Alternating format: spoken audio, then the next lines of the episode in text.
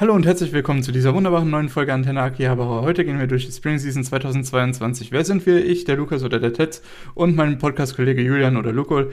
Warum rede ich so schnell? Die Spring Season ist richtig vollgepackt und wir haben heute ordentlich äh, Themen im Gepäck. Aber hallo. Heute ist auch ganz lustig, denn äh, wir haben ein bisschen die Rollen getauscht. Früher, auch wenn der Lukas das jetzt nicht mehr so oft macht, hat er gerne einfach ein paar Sachen einfach so angefangen, dann auch gedroppt, wenn es dann natürlich nicht so gut war. Und dieses Mal habe ich diese Rolle übernommen. Denn ich habe diese Season richtig Bock gehabt. Also ich habe schon gesehen, so die Season, da sind ja echt ein paar Kracher dabei, die an sich schon Bock auf Anime machen. Und dann auch so vieles, wo so, ha, eigentlich habe ich schon Bock mal reinzuschauen. Dann hatte ich eine richtig Kackwoche und habe auch die ganze Zeit irgendwie so die meisten Sachen noch gar nicht angefangen. Und diese Woche habe ich dann echt einfach so viele Anime wie schon lange nicht mehr auf einmal gesehen. Also ich habe einfach irgendwie so, ich glaube, acht der Serien komplett erstmal nochmal aufgeholt. Vieles hatte ich eh auch verschoben und noch nicht angefangen gehabt.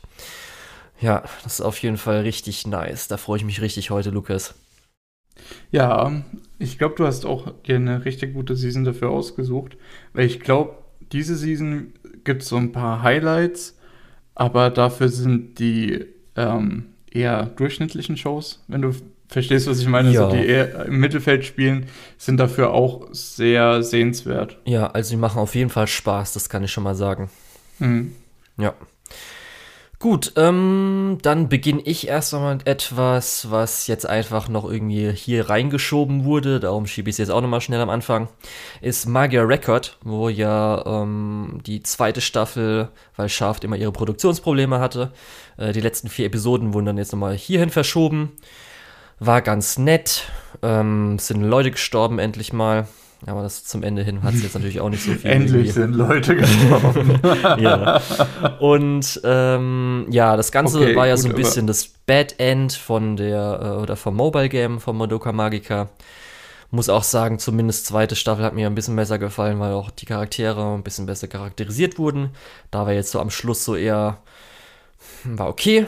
Und die erste Episode von diesen vier Episoden war auch das endlich, wo das Geheimnis gelüftet wurde, was es mit der Schwester war, was da passiert ist. Und da will ich auch noch kurz einfach noch sagen, dass ich ganz gut fand, ähm, weil jetzt kurz äh, erkläre ich dir, was da passiert ist. Ähm, ich habe ja gesagt, also die Schwester ist ja verschwunden und dann konnte sich ja niemand mehr an sie mhm. erinnern. Bis auf, ja. erfahren wir jetzt hier eine Person, das war nämlich eine von jetzt den äh, sage ich mal, Antagonistin, Schrägstrich eigentlich Freundin, aber okay, die wollen halt äh, dem Hauptgeschwisterpärchen halt helfen. Und da wurde halt dann gesagt, dass zum Beispiel ihre Partnerin, also ihre Mitantagonistin, äh, hat auch Ui, die kleine Schwester, vergessen gehabt. Und sie mhm. hätte eigentlich ihr sagen können, okay, das ist alles gerade passiert, darum ist gerade Yui verschwunden und so weiter. Aber mhm. sie hatte Angst, dass jetzt ihre Partnerin dann das Ganze abbläst. Und äh, jetzt, nachdem sie wieder sich erinnern konnte, fand ich ganz cool, weil das ja öfters mal so ist, dass dann vielleicht die ähm, Bösewichte und so weiter sich umentscheiden, so, ach nein, stimmt, ja. Yui hätte das nie gewollt und so weiter. Nee, die haben Double Down. Nee, jetzt mal müssen wir es erst recht machen. Jetzt wir sind schon der recht. Scheiße und wir wollen das machen, dass die jetzt wieder zurückkommen, alles super wird für uns. Obwohl ihr beiden das nicht wollt, so ungefähr. Und das hat mir Aber richtig krass. gut gefallen, dass daran festgehalten krass, wurde. Dass du, krass, dass das nicht nur Madoka Magica ist, sondern auch noch das Bad End. Und dann musst du einsteigen mit endlich sterben mal Leute, weil Madoka, äh, Madoka ist jetzt vom Bodycount her nicht unbedingt der äh, niedrigste äh, Magical Girl Anime, wenn ja. man es mal so sagen kann. Äh, ja. Und bis zum Ende hin das meiste, also es wird getragen halt einfach vom Style von Madoka Magica, also ja. wie halt die Hexen und so weiter aussehen. Ich, ich glaube, du könntest ja. richtig viele äh, mittelmäßige Anime einfach mit dem Stil doch noch mal ordentlich aufpolieren, weil es ist einfach, es, es sieht halt einfach richtig krass aus. Es macht ja. halt richtig Bock.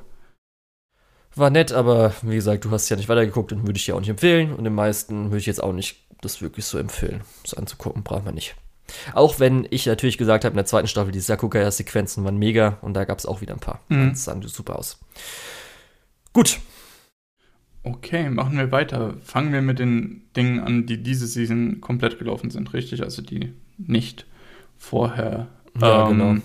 Also wo nicht nur die letzten also neues, Episoden einfach nachkommen. Neues. äh, und äh, ich glaube, mit Aharen-san war Hakarenai, gibt es da einen deutschen? Äh, nee, ich habe geguckt, Titel? auf Crunchyroll Deutschland ist okay. der Titel so.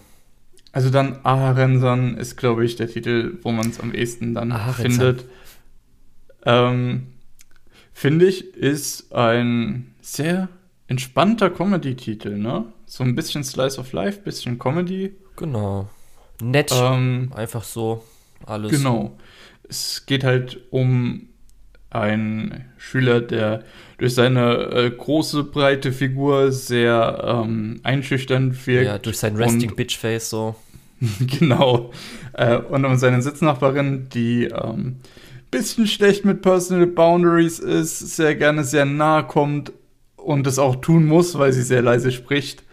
Ähm, ja, und insgesamt ist das einfach ein Anime, der von diesen Social Interactions, von diesen awkward Social Interactions ein bisschen lebt, aber auch auf der anderen Seite sehr wholesome, sehr süß ist.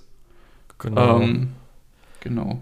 Und ich muss auch sagen, also zum Beispiel, ähm, ich weiß nicht, ob das nur die erste Folge war oder auch die zweite, gab es schon so zwei Szenen, ich kann mich jetzt gerade nur an eine erinnern, wo ich mhm. auch wirklich auflachen musste, weil ich die ja. einfach aus der Situation so lustig dann fand. Es gibt auf jeden Fall ein paar von diesen Szenen. Ähm, und normalerweise bei der Art Shows hast du nach den ersten drei Episoden ja normalerweise schon so, ah, okay, das sind die Running Gags, die werden jetzt einfach recycelt, bis die Serie vorbei ist. Mhm. Ähm, aber zum Glück gibt es das hier nicht so unbedingt. Es fängt zwar schon so ein bisschen an, dass hier und da mal so eine Sache nochmal neu kommt, aber ich weiß nicht, hast du jetzt die Folge 4, die von gestern gesehen? Warte kurz, ich glaube nämlich nicht, weil ich habe gestern noch drei Stück gesehen, weil Freitag ist okay. ja so viel auf einmal. Ja, Freitag ist sehr viel diese Season. Ja, und da um, habe ich jetzt Ahrens dann nicht gemacht, weil ich jetzt noch den anderen ein Anime aufholen wollte. Okay.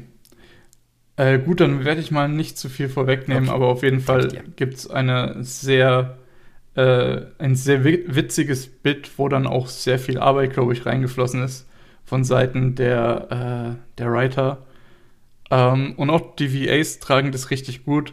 Ich finde es fast schon ein bisschen schade, dass nach dem Sketch so ein bisschen der Status quo wiederhergestellt werden musste, weil halt die Shows so funktionieren. Ähm, aber doch, war sehr gut. Ich habe da, das ist eine von den Sachen, was ich so ein bisschen gemeint habe. Sehr gute Season, weil die Dinge, die nicht so äh, High-Class sind, sind trotzdem richtig gut. Und ich glaube, Aharen-san ist so einer der Titel, die das mit am besten verkörpern. Ja, noch ein Punkt, äh, Aharensan hat mich wieder erinnert, dass es Fidget Spinner gab.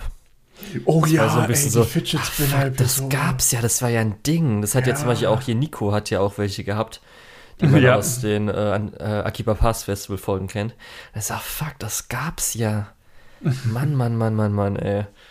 Sowas so aus ähm, dem Zeitgeist komplett wieder rausfällt, aus der Popkultur und dann kommt es da wieder so, weil wahrscheinlich Aharensan irgendwie in der Zeit entstanden ist.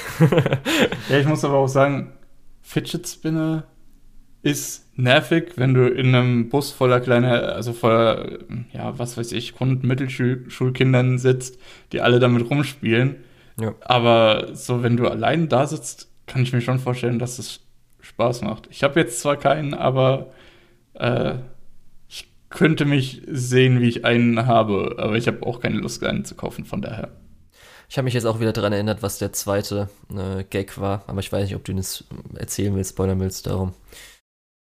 Ich glaube, wir können einfach weitermachen. Ich glaube, man hat schon einen ganz guten Eindruck Richtig. davon. Jetzt kommen wir nämlich zu einem so der läuft. großen Highlights dieser Season. Ah, das macht einfach so Bock. Und zwar Kaguya-sama Season 3. Ultra-Romantik. Ultra. ja, leider ja, dieses Mal muss ich sagen, das Opening nicht so gut. Es ist kein Daddy Daddy Du. Ja. Aber ist noch okay. Dafür mhm. bis jetzt so echt die drei Episoden. Ach, es war so schön. Gerade die zweite, muss ich ja sagen, Hayasaka-Episode mhm. Non Ultra. Absolut großartig.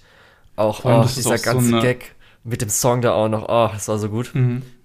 Das ist halt so eine Episode, die jetzt auch neue Unsicherheiten in diese Beziehung mit einführt, was, glaube ich, richtig gut getimt ist, einfach am Anfang von der Staffel, weil äh, in der letzten Season sind die, sie sich ja schon sehr, sehr nahe gekommen. Ja. Ähm, und da muss man aufpassen, dass es nicht zu schnell vorbeigeht.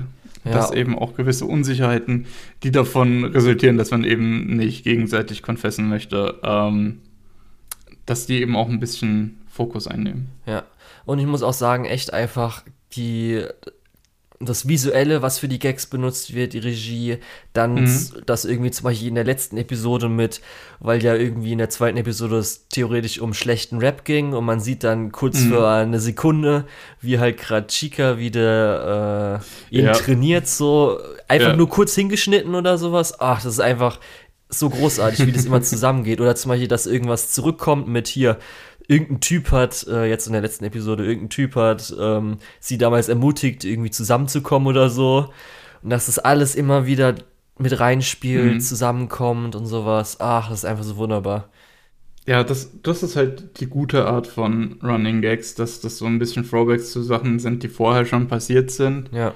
Ähm, aber nicht dieselbe Sache immer, immer und immer und immer wieder sind. Ja, das ist einfach, oh, das ist so richtig gut. Ich liebe es einfach so sehr. Und ich glaube auf jeden Fall, was man ja so hört, diese Season soll gerade zum Ende hin richtig gut werden und da freue ich mich einfach richtig mhm. drauf. Ja, generell ist, glaube ich, Kaguya auch wirklich eins der großen Highlights, eins der großen, länger laufenden Serien, die auch wirklich was Neues an den Tisch bringen und nicht ja. äh, wieder der nächste langlaufende Shonen sind oder so oder der nächste langlaufende äh, Isekai.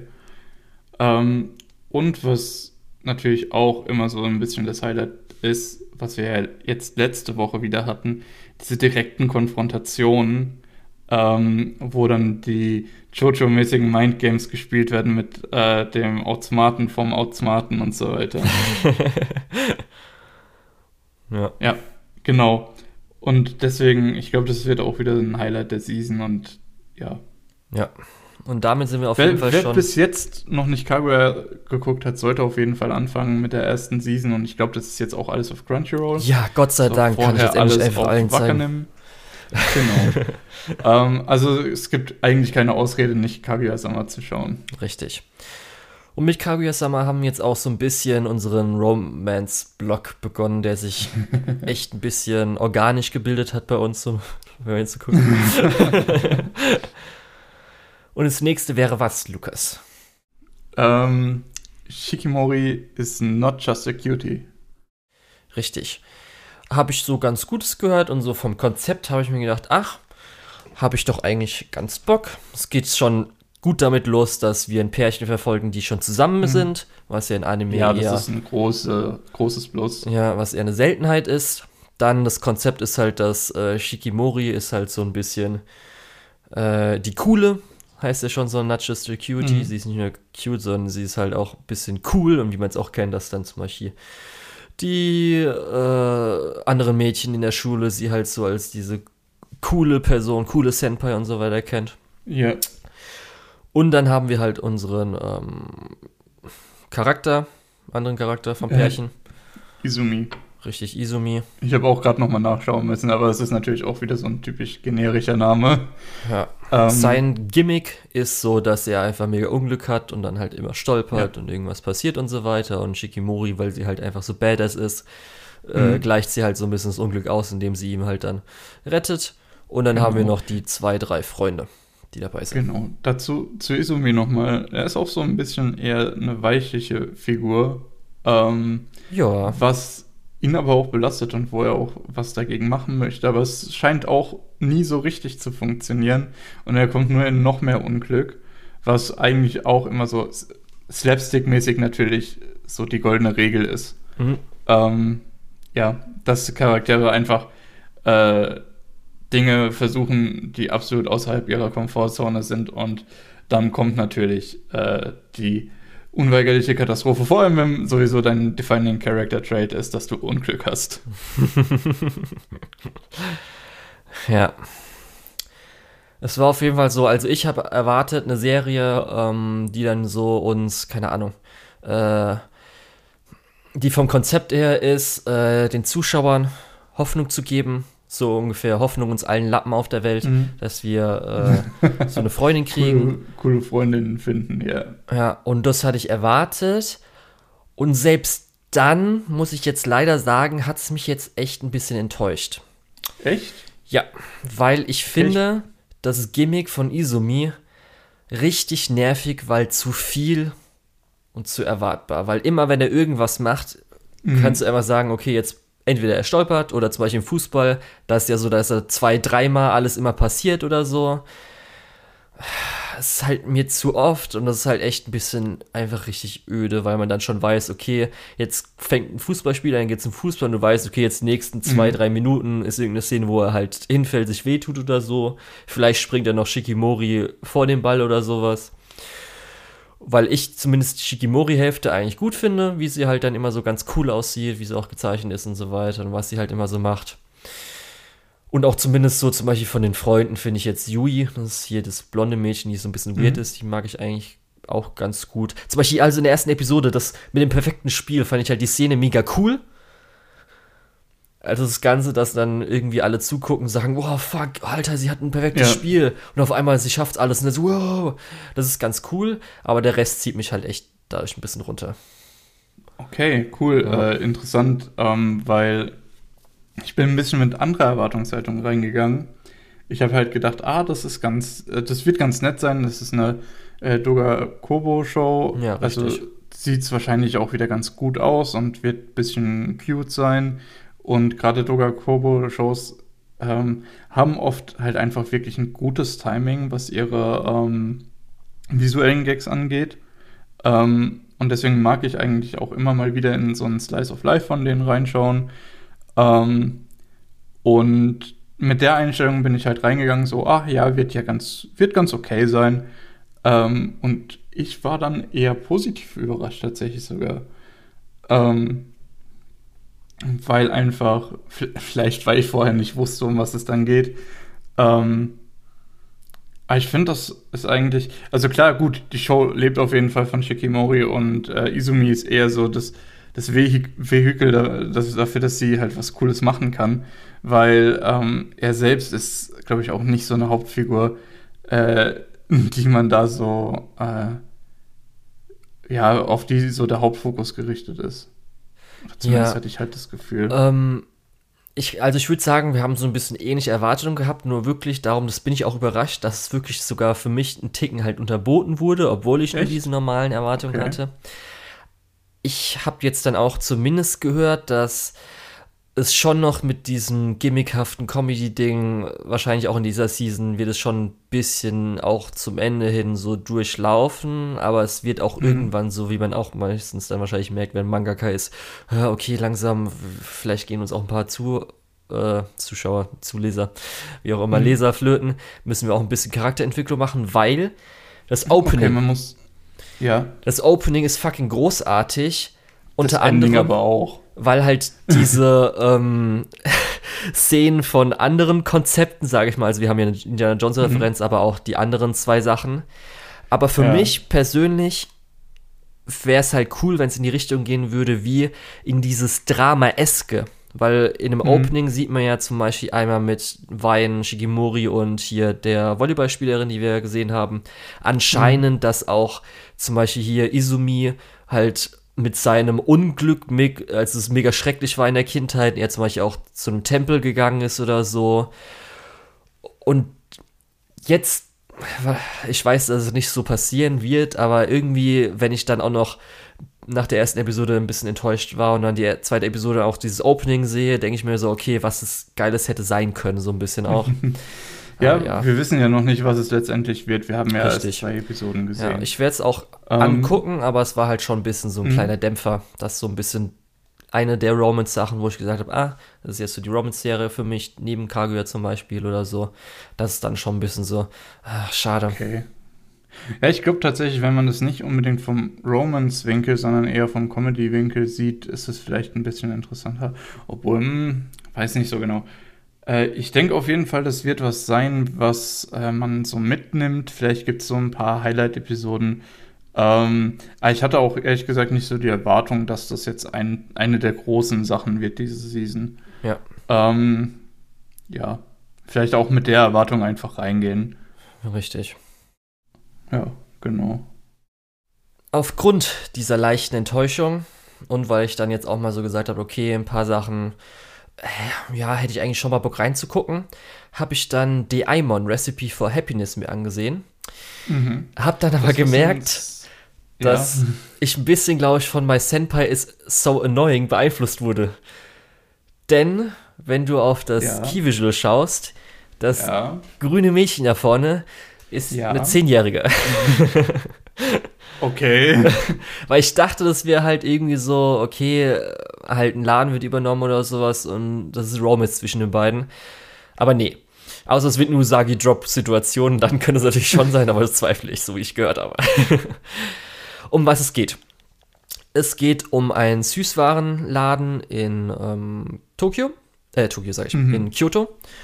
Mhm. Und äh, es geht hier um so, unsere Hauptperson äh, Nagumo, äh, Nagomu, Nagomu. Äh, er ist theoretisch halt ähm, Kind von dem Vater, dem es gehört oder so. Ich weiß nicht mehr ganz, wie jetzt Großvater, Vater, habe ich nicht so ganz gecheckt, was er jetzt ist. Und ist irgendwann mal vor zehn Jahren äh, raus, hat es nicht übernommen, sondern hat irgendeine Band gespielt. Und jetzt erste Episode hat er sich ja seine Band aufgelöst. Sein Opa okay, wäre anscheinend im Krankenhaus so bisschen, oder so.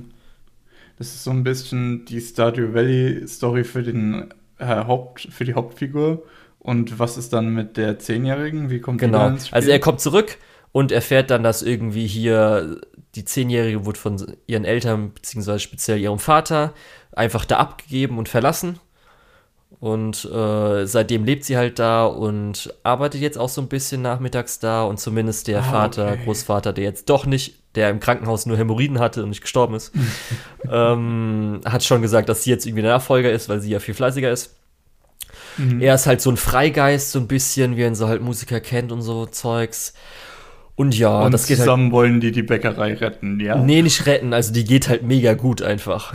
Ah, okay. Das ist einfach richtig Slice of Life. Okay, das ist halt ja, er wird also, so also es ist tatsächlich eine Slice of Life, wo zwei Leute zusammen in der Bäckerei arbeiten, mit Extended Cast natürlich. Richtig. Oder ja. Also zum Beispiel auch die wirkliche Romance-Person zu ihm kommt dann jetzt auch schon in der dritten Episode. Und das hm. ist ehrlich alles echt schön einfach. Sieht auch gut aus, muss ich sagen, so. Und kann ich nur empfehlen. Also, wenn man wirklich einen Sli guten Slice of Life will, perfekt. Ja, mal schauen. Vielleicht gucke ich da sogar tatsächlich auch rein. Also, wer es noch nicht aus dem Kontext mitbekommen hat, ich habe die Serie noch nicht angefangen. Ja. Und zumindest ganz lustig, ähm, der Vater, der sie verlassen hat, wird von Kirito gesprochen. Das heißt, man kann immer so Deadbeat-Vater. Äh, das ist immer ganz lustig, kann ich mir gut vorstellen. ja. Tja, Okay, gut, dann gibt es dazu noch was? Äh, nö, das war alles, ist alles damit gesagt. Alles klar, dann gehen wir noch mal ein Stück weiter in die Romance-Richtung mit äh, Love After World Domination. Genau. Wie war denn deine anfängliche Einschätzung dazu? Also so, Konzept ist ganz nett und so ganz nett und hat jetzt für mich das, was ich gedacht habe, Shikimori ist, hat das jetzt hm. so ersetzt. Weil das ist echt einfach echt? mega süß zwischen okay. den beiden, finde ich. Interessant, weil ich bin da reingegangen mit dem Gedanken, ja, auch ähnlich wie Shikimori, ja, kann man einfach mal reinschauen. Ist jetzt, ähm, ich weiß gar nicht, wer, äh, wo das entsteht, aber ich habe auf jeden Fall gedacht, ja, das wird auf jeden Fall was sein, was vielleicht ein bisschen jetzt unterhaltsam wird über die nächsten paar Wochen, Monate. Ähm, ich bin gerade. Ah, da. Äh, ja, also ich habe dann aber, als ich angefangen habe, gedacht, oh, es sieht aber schon nicht so gut aus. Und ich, viele von diesen Super Sentai-Witzen verstehe ich, glaube ich, nicht. ähm, weil ich nicht so in dem, mit dem Genre viel anfangen kann. Natürlich dann so, ja, der, der, was war das, Amoklaufbär und das Geheimversteck mit den ganzen super comichaften Villains und so weiter. Ist schon irgendwie ganz lustig. Man versteht schon, auf was es hinaus will. Ähm, insgesamt habe ich dann nach der ersten Episode, war ich noch so ein bisschen, oh, ich weiß nicht, ob man das so wirklich schauen sollte. Nach der zweiten Episode hat es mich dann aber, das wird aber bei mir eher so als, ja, ist mittelmäßig, ist ganz nett, Ähm, mitlaufen, glaube okay. ich. Ich würde halt die Serie einfach so als sympathisch bezeichnen. Die ist einfach richtig sympathisch, wie sie halt dieses Konzept hat mit äh, Tokusatsu und Super Sentai, mhm. wie man bei uns es halt größtenteils durch Power Rangers halt kennt, aber jetzt natürlich, weil wir ein bisschen mehr noch in der Anime-Szene und japanischen Szene sind, drin sind, hat man ja noch ein bisschen was mitbekommen. Und ich finde halt, die beiden ist halt einfach mega cute. Also, Desumi ist halt einfach, oh, sie ist, auch wenn sie halt so anzüglich angezogen ist, also gerade in der ersten ja, Folge mit den Ass-Shots. Das Outfit ist auch irgendwie super weird. Ja, da aber so ist halt mega dabei. süß und ich muss halt echt einfach bei den Red Gelato, dass sie halt so nach Eis benannt mhm. sind. Und Man muss halt aber auch sagen, oh, ich, ich glaube auch, das Outfit ist sehr in Anlehnung zu so Super Sentai. Ja, das, auf, ja, das ist ja, ja klar. Ist ja, ist ja auch immer alles irgendwie ein bisschen. Ja. Es ist irgendwie ein weirdes Genre. Ja, aber darum, ich meine halt das Red Gelato und so weiter, finde ich halt richtig mhm. sympathisch einfach. Mir gefällt natürlich da noch die Unesan von äh, hier den äh, fünf Stück ganz gut. Die ist ja, ja ein bisschen mehr noch vorgekommen oder so. Oh, ich, ja. ich fand diesen, um, um eine Stelle mal ein bisschen rauszuheben, ich fand diesen Witz so gut mit, äh, sie ist da schon ein bisschen angeheitert am, äh, nach dem Feierabend und gibt ihnen so ein bisschen den Tipp, hey, ja, bei einem Date ist doch eigentlich voll egal, was du machst, solange ihr beide Spaß habt wo ich mir gedacht habe, wow, ist eigentlich ein ganz geiler Tipp. Dann setzt er das halt richtig dumm um und sie ruft an, ey, ich wollte mich nochmal entschuldigen, ich war gestern ein bisschen angeheitert. Mach auf gar keinen Fall ein Date so, wie du denkst, dass jeder dabei Spaß hat. Das äh, wird voll nach hinten losgehen. Ja. Ähm, so wie ich dich kenne, bist du dann in Trainingsanzug und so weiter und das ist so gut einfach. ja, das ist auf jeden Fall echt. So, darum freue ich mich dann auch. Das ist so ein bisschen mein Romance-Ding, wo es halt nur darum ging, dass sie halt mega cute sind. Weil es ja bei Kaguya vielleicht nicht so, dass die mega süß sind oder jetzt bei äh, Shikimori. Das ist halt das, wo ich brauche. So, oh ja, oh, haltet Händchen halt. und freut euch gegenseitig, dass ihr jetzt die Nummer habt. Und ah, das ist so wunderschön. Aber Shikimori ist ja nicht nur cute. Richtig, ja, deswegen meine ich ja, dann habe ich das einmal für äh, mein Zucker, mein Insulin und das andere für. Ja, okay. Ja. Genau, also ich glaube tatsächlich, so viel mehr gibt es zu Love After World Domination nicht mehr zu sagen. Ja. Oder hast du noch was? Ähm, dann würde ich dich bitten, sag mir doch als jemand, der die erste Staffel nicht so gut fand, warum sollte ich mich interessieren für die zweite Staffel von Demon Girl Next Door? Ja, das glaube ich ja nicht, weil ich muss ehrlich auch sagen, die ersten drei Folgen, Alter, ich kann es auch nicht glauben, dass die Gags sind so gut, die wirken so gut. Gerade letzte Episode mit dem Internet, wo dann irgendwie so hier Momo erzählt mit irgendwie Wi-Fi und dann so Shamiko, hä, Wi-Fi heißt irgendwie Wahoo, sagt man das, wenn irgendwie man will, dass das Internet ins Haus kommt und Party feiert oder so.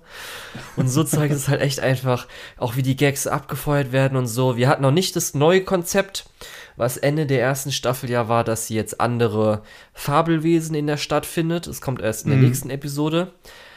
Aber so gerade, ja, dass ja auch irgendwie alles Mögliche immer weitergeht mit der Story und so, dass es halt überhaupt gibt, diesen Slice of Life und so. Ey, das geht alles so gut ineinander. Das ist so fucking lustig und ich, ah, diese Serie ist einfach mega. Ich finde sie einfach richtig mega.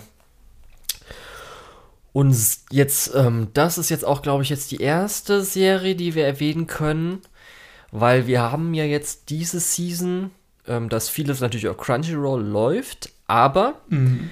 wir haben schon so drei Serien, die ich auch als gut bis richtig gut halt bezeichnen würde, die halt dieses Mal von Sentai lizenziert wurden, mhm. das heißt auf High Dive ja. läuft. Und dazu zählt leider auch Demon Girl Next Door, ist halt dann nur 5 Dollar, beziehungsweise 42 Dollar auf ein Jahresabo, weil es jetzt eigentlich nicht so viel ist, auch noch mit um. Also 42 so Dollar sind was? Äh, 36, 38 Euro sowas? Ja, irgendwie sowas. Muss man halt sich überlegen. Gerade also diese Season würde ich sagen, lohnt sich krass. Also hm, Problem ist halt, Sachen finde ich echt gut. Das Problem ist halt, du hast nur englische Untertitel. Genau. Das sollte man auch auf jeden Fall noch mit erwähnen. Richtig. Bevor man das ja. jemandem empfiehlt. Für mich wäre das halt keine Problem oder ist es kein Problem. Aber für andere könnte es sein. Darum. Bisschen schade, weil das fände ich halt schön, wenn es halt für eine größere Audience, gerade in Deutschland, ähm, offen wäre. Aber ich sollte es nicht sein. Girl Next Door hat auch generell das Problem, dass es nicht auf Crunchyroll läuft. Ja. Ah, so gut, ey. Oh, das Weil ist ich glaube, so das ist, das ist tatsächlich, so sehr ich das nicht gut finde, äh, beziehungsweise so sehr ich mich das persönlich nicht abholt, halte ich das für eine durchaus mal mindestens durchschnittliche Show, die auf jeden Fall ihre, ihr Publikum finden wird. Ähm, aber das ist natürlich leichter, wenn du auf der größten Plattform läufst, als wenn du auf irgendeiner komischen Plattform läufst, die eigentlich nur US-Leute äh, bedient. Aber wenn du willst, kannst du theoretisch auch noch mal irgendwie ein paar Dollar in die Richtung werfen, dann kannst du es auch benutzen. Ja. Ähm, das ist halt ein bisschen schade, weil das verbaut gerade so Shows vielleicht die potenzielle Zuschauerschaft.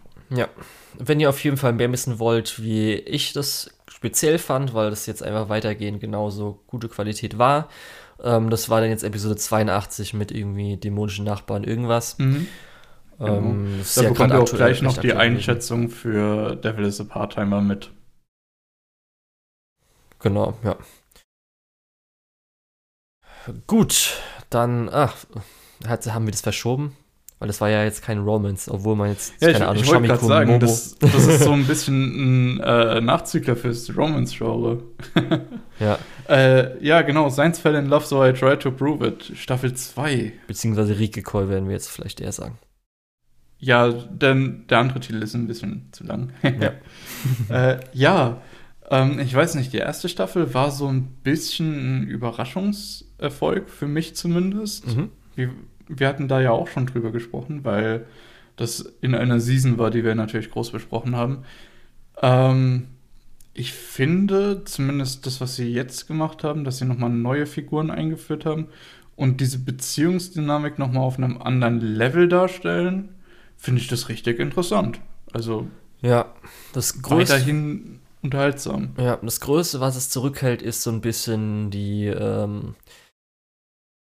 Animationsqualität bzw. Artqualität finde ich so ein bisschen. Ja. Also gerade öfters ja. mal gibt es so ein bisschen Butterfaces. Also zugegebenermaßen. ich glaube, das ist Sachen gar nicht. So. Ich glaube, das ist nicht mal das größte Problem. Das größte Problem ist, glaube ich, eher, dass es freitags läuft und in, an dem Tag halt mit sowas wie Kaguya-sama konkurrieren muss. Ja. Ähm, ja. Ja, es hat mich auf jeden Fall auch überrascht, wie gut es mir jetzt wirklich auch wieder gefallen hat. Ich habe zumindest so im Kopf gehabt, dass es auf jeden Fall nett bis gut war. Das Setting mhm. ist ja dadurch, dass es ein Universitätssetting ist, wo wir beide, glaube ich, weil wir ja auf die Uni gegangen sind, das ganz cool finden, dass man so ein bisschen so Identifikations hat, auch wenn natürlich Uni in Japan ein bisschen wahrscheinlich anders mhm. ist als hier. Und so. Naja, ich äh, weiß nicht, hast du, hast du da in einer Forschungsgruppe gearbeitet?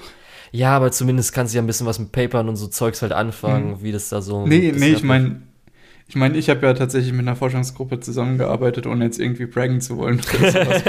und, und tatsächlich, es ist, zumindest vor Corona, hattest du tatsächlich eine ähnliche Atmosphäre. Der Professor sitzt irgendwo in seinem Büro, macht irgendwas total Wichtiges. Die Studenten sitzen zusammen in einem großen Gemeinschaftsding und arbeiten da an ihren einzelnen Projekten und helfen sich auch gegenseitig aus. Das ist so ein bisschen die Erfahrung, wirst du auch in Deutschland haben. Also ja. es ist nichts super Japan-exklusives.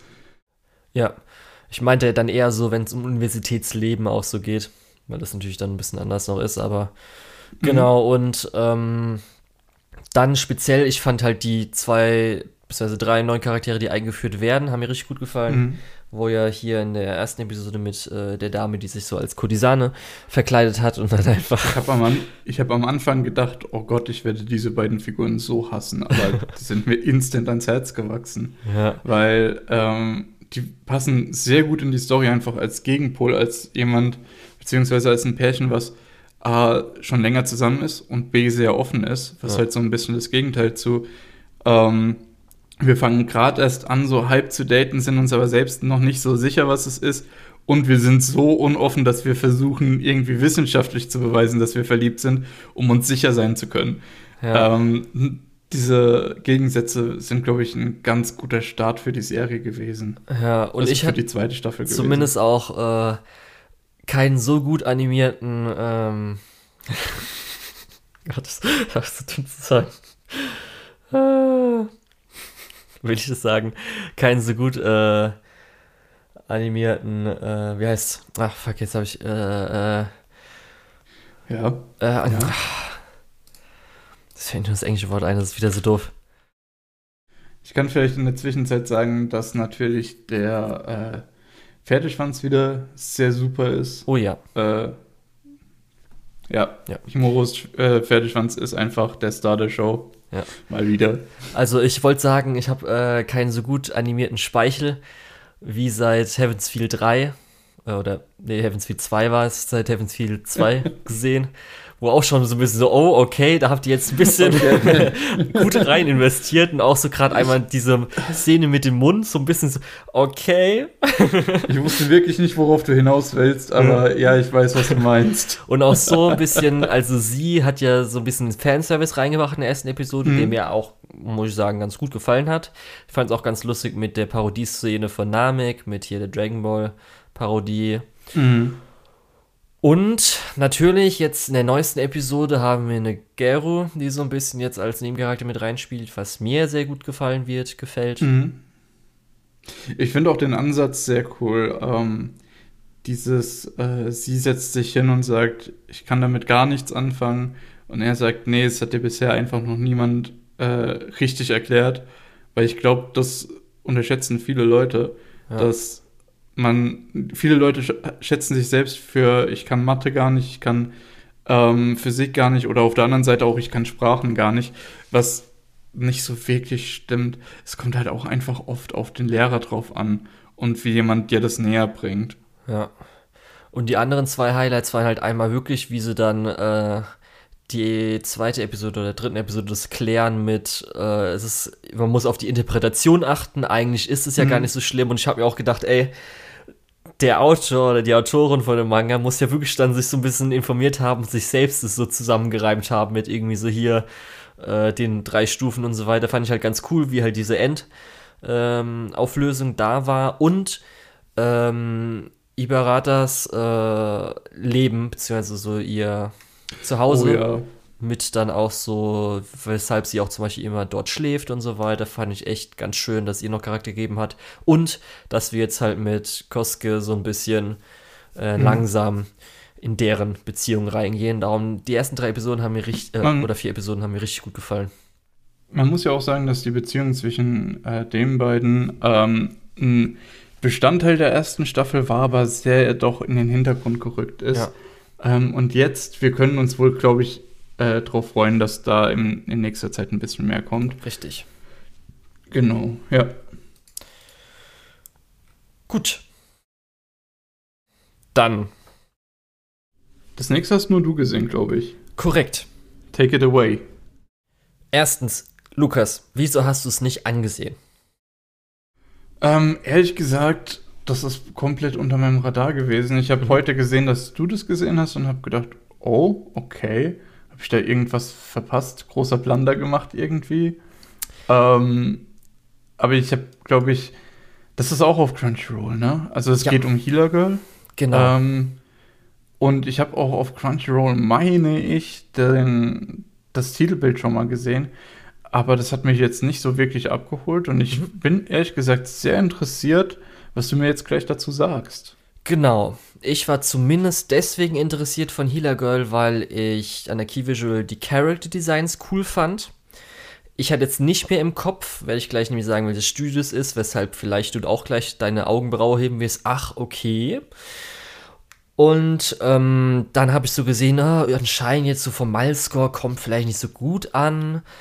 Aber es ist jetzt ja diese Season, wo ich einfach mal Bock habe, vielleicht erst anzusehen. Und habe aber dann gehört, dass es halt ein Music-Anime ist, aber ein bisschen ins Musical gehen könnte. Ich habe dann mhm. auch noch einen Clip gesehen, der auch ein bisschen eher musical-esque ist. Ich kann aber jetzt zumindest am Schluss so sagen, ich würde es jetzt nicht als Musical-Anime bezeichnen, auch wenn es so ich, ein, zwei Punkte geben könnte. Ich muss auf jeden Fall zurücknehmen, was ich gerade gesagt habe. Ich habe keine Ahnung, was das ist. Ich habe das noch nie gesehen. Okay. Also, Also erstmal, es ist komplett unter meinem Radar. Ja, erstmal Umso ich, interessanter ist jetzt, was du jetzt sagst. Ja, erstmal fange ich damit an, weil als ich dann zum ersten Mal gehört habe, dass es eher so in die Musical-Richtung geht, habe ich so gedacht, oh nee. Weil ich habe ja schon mal erwähnt, zuletzt in diesem Podcast, ich habe eigentlich nicht mehr so Bock oder ich habe so gemerkt, eigentlich Theater ist nichts für mich. Und was eigentlich noch schlimmer ist als Theater, habe ich dann gemerkt, oh fuck, also Musical, Musical mag ich ja gar nicht. Also Hamilton fand ich jetzt, ist Musik zwar ganz cool, aber so mit Theater ist nicht so mein Ding und so. Ich habe dann den Clip gesehen, das war aus der ersten Episode. Und da kam einmal dieses typische, wo ich dann auch gemerkt habe, ey, stimmt eigentlich, weil theoretisch, Anime ist ja auch so ein bisschen gleichzeitig mit Disney hier entstanden, weil Disney so ihre, Anim äh, ihre Animation gemacht hat und da war ja mhm. so der Standard, Disney-Filme sind Musical-Filme. Und dass das eigentlich so fast gar nicht in Anime übernommen wurde, ist halt schon so ein bisschen so, huh, stimmt eigentlich. Es gibt eigentlich gar Wobei keine Musical-Anime-Filme so wirklich. Also jetzt heutzutage, früher wahrscheinlich schon zu der Zeit. Wobei man auch sagen muss, dass ich glaube, äh, Disney und auch alles, was um Disney rum ist, so ein bisschen im Moment eine komplizierte Beziehung zu Musicals hat. Ja. Auf jeden Fall. In dieser Szene habe ich dann aber, es hat halt so angefangen, dass sie halt wirklich so ein bisschen gesungen hat, wie man halt so kennt, dass man halt über seine Dinge, wo jetzt eigentlich ein Dialog wäre, der wird halt gesungen, so ein bisschen. Ich so, ah, hm, ich weiß ja nicht. Aber zum Glück am Ende des Clips ähm, hat, haben sie auch ein bisschen so die Musikrichtung geändert, wo die eine so ein bisschen rockiger gesungen hat. Und ich so, okay, ich gebe mal eine Chance. Und ich muss sagen, ich finde es richtig gut und werde auf jeden Fall es bis zum Ende angucken und ich kann den Milescore nicht so ganz verstehen. Das Konzept mhm. ist nämlich Healer Girls. In dieser Welt gibt es eine Alternativmedizin, die darum geht, dass du einfach singen kannst und das heilt dann. Und das Geile ist so. halt einfach, wie das umgesetzt wurde, weil das halt wirklich, wie man sich halt, wenn es halt wirklich so eine Alternativmedizin gibt, es zum Beispiel hier die äh, Shishu, die Meisterin von den dreien, diese halt ausbildet. Erstmal, die werden ausgebildet, Azubi, vorher dürfen die, also brauchen auch eine Lizenz, um das zu machen. Sie ist Hausärztin sie hat, und für die Prüfung musst du auch so ein bisschen andere Medizin, Kräuterkunde und sowas musst du auch lernen. Und zum Beispiel auch äh, gibt es jetzt schon in der zweiten oder dritten Episode, wo sie auch ähm, so ein bisschen auf äh, eine Prä also sie machen dann Präsentationen für halt irgendwelche, also auf einer Messe oder so, keine Ahnung, wie heißt es denn, auf so einer Ärzte. Mhm, Konferenz. Genau, auf einer Konferenz, wo sie halt wirklich so hier mit richtigen Daten, dass es so hilft, wenn man das macht und so weiter. Also, dass es wirklich wissenschaftlich auch belegt ist und sowas. Und das ist schon mal echt cool, dass einfach dieses Konzept, was halt so weit außen ist, sage ich mal, halt realistisch umgesetzt ist. Das hat mir schon mal dann, nachdem ich eh schon reingezogen wurde, richtig gut gefallen.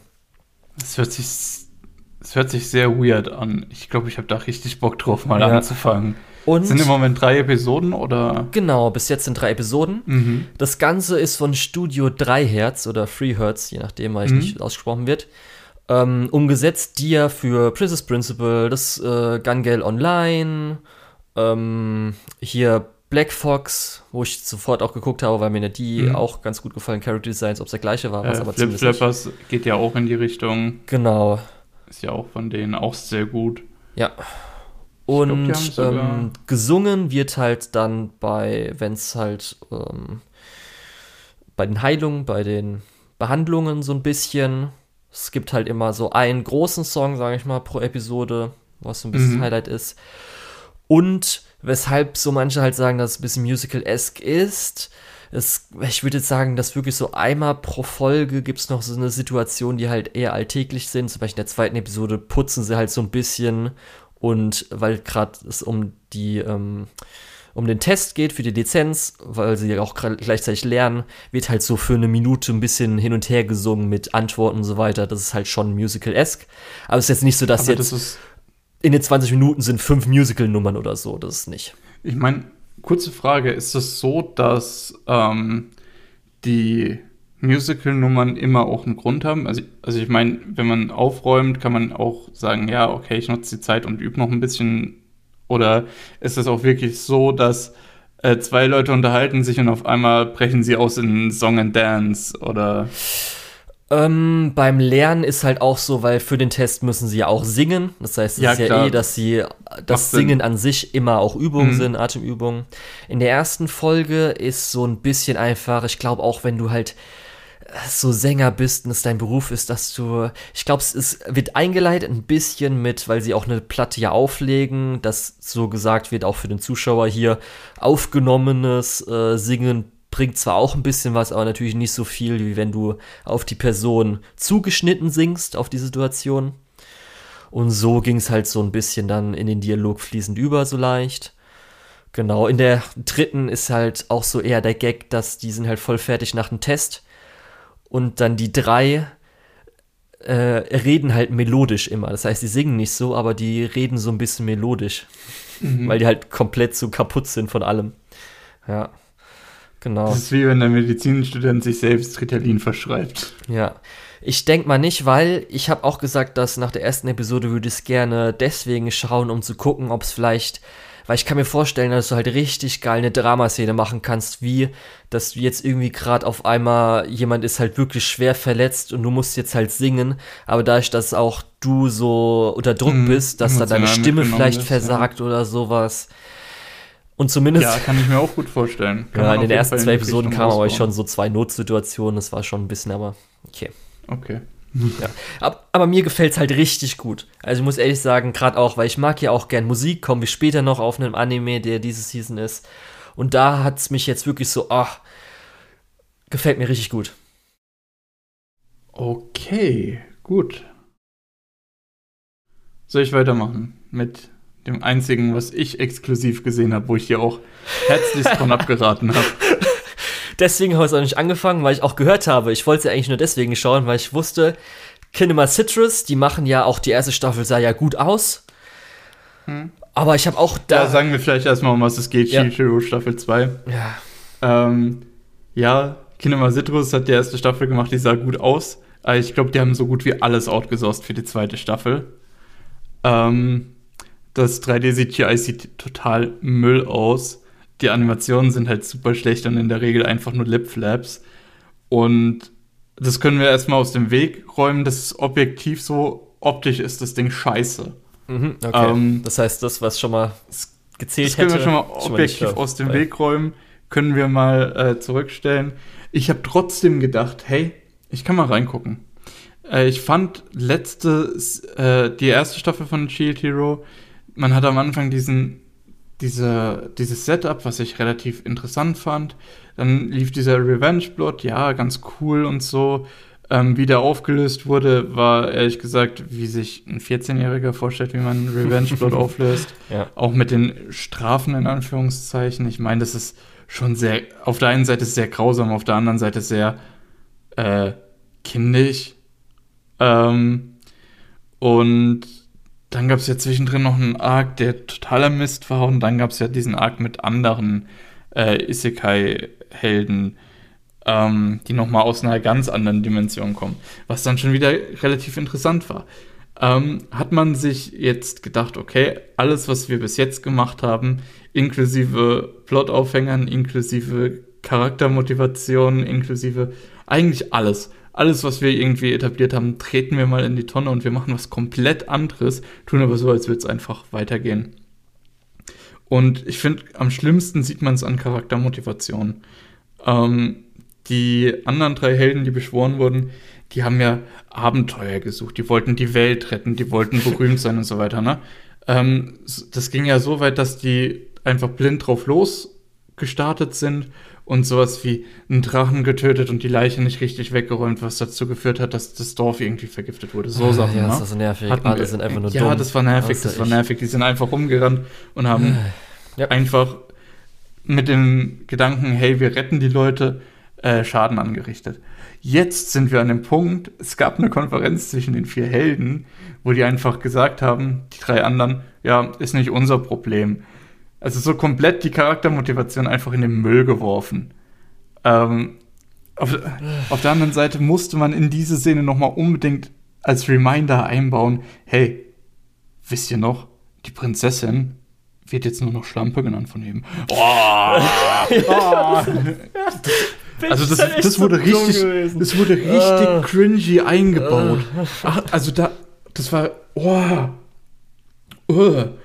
Ähm, dann etablierte Charaktere einfach komplett umgedreht. Hier, der, der, der Shield Hero steht vor den Mauern von einer befestigten Stadt, hat gerade so alle Leute in Sicherheit gebracht. Ähm, und dann packt er das Wutschild aus, obwohl die eigentlich gerade alle klargekommen sind, ne? Und macht damit die Scheißmauer von dieser Scheißstadt kaputt. Wo ich mir denke, ey, willst du die Leute umbringen oder was? Das, also, jetzt mal ganz ehrlich, in der ersten Staffel war dieses Wutschild so das Last Resort. Man möchte das eigentlich nicht einsetzen. Äh, aus diversen Gründen. Unter anderem eben, weil der Schaden in, die, in der Umgebung nicht abschätzbar ist. Und dann einfach zu sagen, hey, es funktioniert ja eigentlich ganz cool, aber ich will die Leute noch mal dran erinnern, dass ich dieses scheiß Schild habe. Ähm, und macht dann einfach die Stadtmauer kaputt. Anstatt zu sagen, okay, diesen Monsterangriff können wir komplett abwehren, wenn wir dahinter hinter die Stadtmauer gehen. Wunderbar. Ja, und das sind, das sind so verschiedene Sachen. Dann gibt es noch andere Sachen wie eben, dass dieses Wish-Fulfillment-Zeug komplett hochgedreht wird, indem das einfach noch ein weiterer Female Companion dazukommt und sie auch direkt dieses äh, Sklavensymbol bekommt, was totaler Müll ist. Okay. Mit irgendeinem Ass-Pull-Grund. Einfach damit die Power Fantasy nicht zerstört ist. Ja. Alle Frauen in seinem Umfeld machen, was er sagt, wenn er, wenn er es sagt. Aber die machen es ja also er will, trotzdem, er obwohl es nicht einsetzen, aber er hat potenziell die Chance. Ne? Ja. Das ist so scheiße. Ja. Also, ähm, Lukas, was ich äh, mir. Äh, ja, ich, ich möchte nicht zusammenfassen. Ja, ja. Was ich mir vorher Frage. halt gedacht habe. Wir hatten ja damals ja. schon besprochen, ich glaube, war das schon, als wir einen Podcast hatten oder nicht? Ich glaube, das war eine der ersten. Ja, auf jeden Fall. Äh, großen Sachen. Das war so, weil ich damals gesagt habe, das ist für mich so eine 5 von 10. Für mich ja. ist schon durchschnittlich, gerade wenn ich so andere richtig, also wo ich echt mir Isekai gucke, die ich mir nicht angucken kann. Also das, wenn ich zum Beispiel mit irgendjemandem zusammensitzen würde, ist okay. Aber man es, weiß. Es geht in die Region von, man kann es sich nicht angucken. Ja. Und man weiß, 5 von 10 eigentlich, äh, ich gucke eher so was, wo ich dann sagen würde, 6 von 10, weil es dann was Besonderes hatte. Ich habe halt dann gesagt, mhm. okay, es wurde ja schon recht früh angekündigt, das heißt wahrscheinlich die Produktion ist ganz gut, Kinema Citrus. Ja. Schaue ich ja. mal dann so, was Leute dazu sagen, wie es dann so aussieht. Gerade auch wenn du die Key-Visuals anguckst, die sehen ja richtig stark, also sehen richtig gut aus, finde ich. Und ähm, ich habe auch dann, weil du es gerade gesagt hattest, man sieht ja schon Key Visuals, es kommen neue Companions dazu. Habe ich gesagt, okay, mhm. kann ja nur gut sein, weil das heißt ja, je mehr ähm, Companions dazu kommen, desto weniger Screentime hat ja zum Beispiel Philo. Und ähm, aber wenn du jetzt halt schon so zum Beispiel sagst, dass jetzt halt das gleiche Ding passiert wie, weil ich dachte auch so, okay, Raftalia kann ich noch ungefähr. Mhm. Ist noch okay. Ja, vor allem. Aber wenn du jetzt dann Raftalia 2 hast, so ungefähr. Ja und nee, das ist es ja nicht mal. Man hat ihr ja eine andere Motivation gegeben, indem ja. dass sie früher in der Party vom Bogenhero war. Ah, okay. ähm, Ach stimmt, und das ist die grünhaarige, ne? Genau, er, hat sie, ja schon, ja. er hat sie ausgeschlossen, um sie zu beschützen. Ne? Also ist schon so ein bisschen, ne, ja, okay, bisschen Klischee, aber was, was generell akzeptiert ist. Ne? Ja. Ähm, und dann, sie möchte aber immer noch zurück in seine Party. Auch verständlich irgendwo. Und dann macht sie sich dieses Sklavensymbol für den Shield Hero. Was denkst ja, du, was passiert? Halt Meinst du, der nimmt dich wieder auf? Das ist das Dümmste, was du machen kannst. Deine Motivation folgend, ne? Ja, auf jeden ah. Fall. Dann habe ich halt jetzt abgewartet, wie dann so die Leute sagen, es ist. Dann höre ich halt, okay, äh, ist halt einmal schlechte Produktion, weil halt mhm. geoutsourced oder halt das schlechtere ja. Studio hat es übernommen. Dann ist halt gerusht, weil jetzt einfach ein paar Sachen wie halt dazustoßen, ist halt Flashback oder passiert halt viel, weil man das jetzt aus dem Weg haben will. Und es wird noch mhm. der schlechteste, ähm, ähm, der schlechteste Arc aus der Light Novel adaptiert. Was, was heißt denn der schlechteste? Das, ist, das, das ist kann ich mir nichts. auf jeden Fall gut vorstellen, so wie ich auch gehört habe, finde ich auch okay. Aber das Problem Erinnerst ist. du dich noch an die Wellen? Ja, die Wellen sind egal. Es ist jetzt einfach eine riesige Geisterschildkröte. Ja, auf jeden Fall. Das würde ich aber trotzdem sagen, selbst wenn wahrscheinlich die besten Arcs sind, wird wahrscheinlich für mich nur auf eine 6 von 10 kommen, aber die Produktion wird wahrscheinlich immer noch mäßig bis schlecht sein und darum muss ich mir das auch nicht geben. Ich habe jetzt auch die letzten äh, Seasons, Jahre, habe ich mir jetzt ja auch wirklich die meisten Isekai, obwohl wahrscheinlich mindestens auf einem Niveau wie ein, das gute Niveau von dem Shield Hero gewesen wäre, mindestens, die mhm. habe ich mir meistens ja auch nicht angeguckt. Darum, das werde ich, ich, jetzt auch nicht sagen, auslassen. Guck vielleicht mal, wenn irgendwie eine Szene, wird mhm. wahrscheinlich eh irgendwie repostet, wenn mal eine gute Szene kommt. Wahrscheinlich nicht. Ja, weil es ja eh, das ist ja das Mainstream-Ding überhaupt oder so, aber. Ja. Pff, ich, ich muss auch sagen, Ähm, ganz ehrlich, ich habe jetzt zwei Folgen angeschaut und ich habe mich ehrlich gesagt beleidigt gefühlt. es ist wirklich so schlecht. Ja. Also, und das sagt was halt drüber aus in der Season, wo ich jetzt wirklich mal auch die Sachen, die mittelmäßige, wo ich sage, ey, ich gebe dir mal eine Chance oder so, bin ich mir nicht so sicher, normalerweise würde ich es weglassen und ich mir wirklich die Zeit nehme, einfach eine Woche lang richtig viel mhm. durchzubingen. Und da habe ich das nicht angefangen.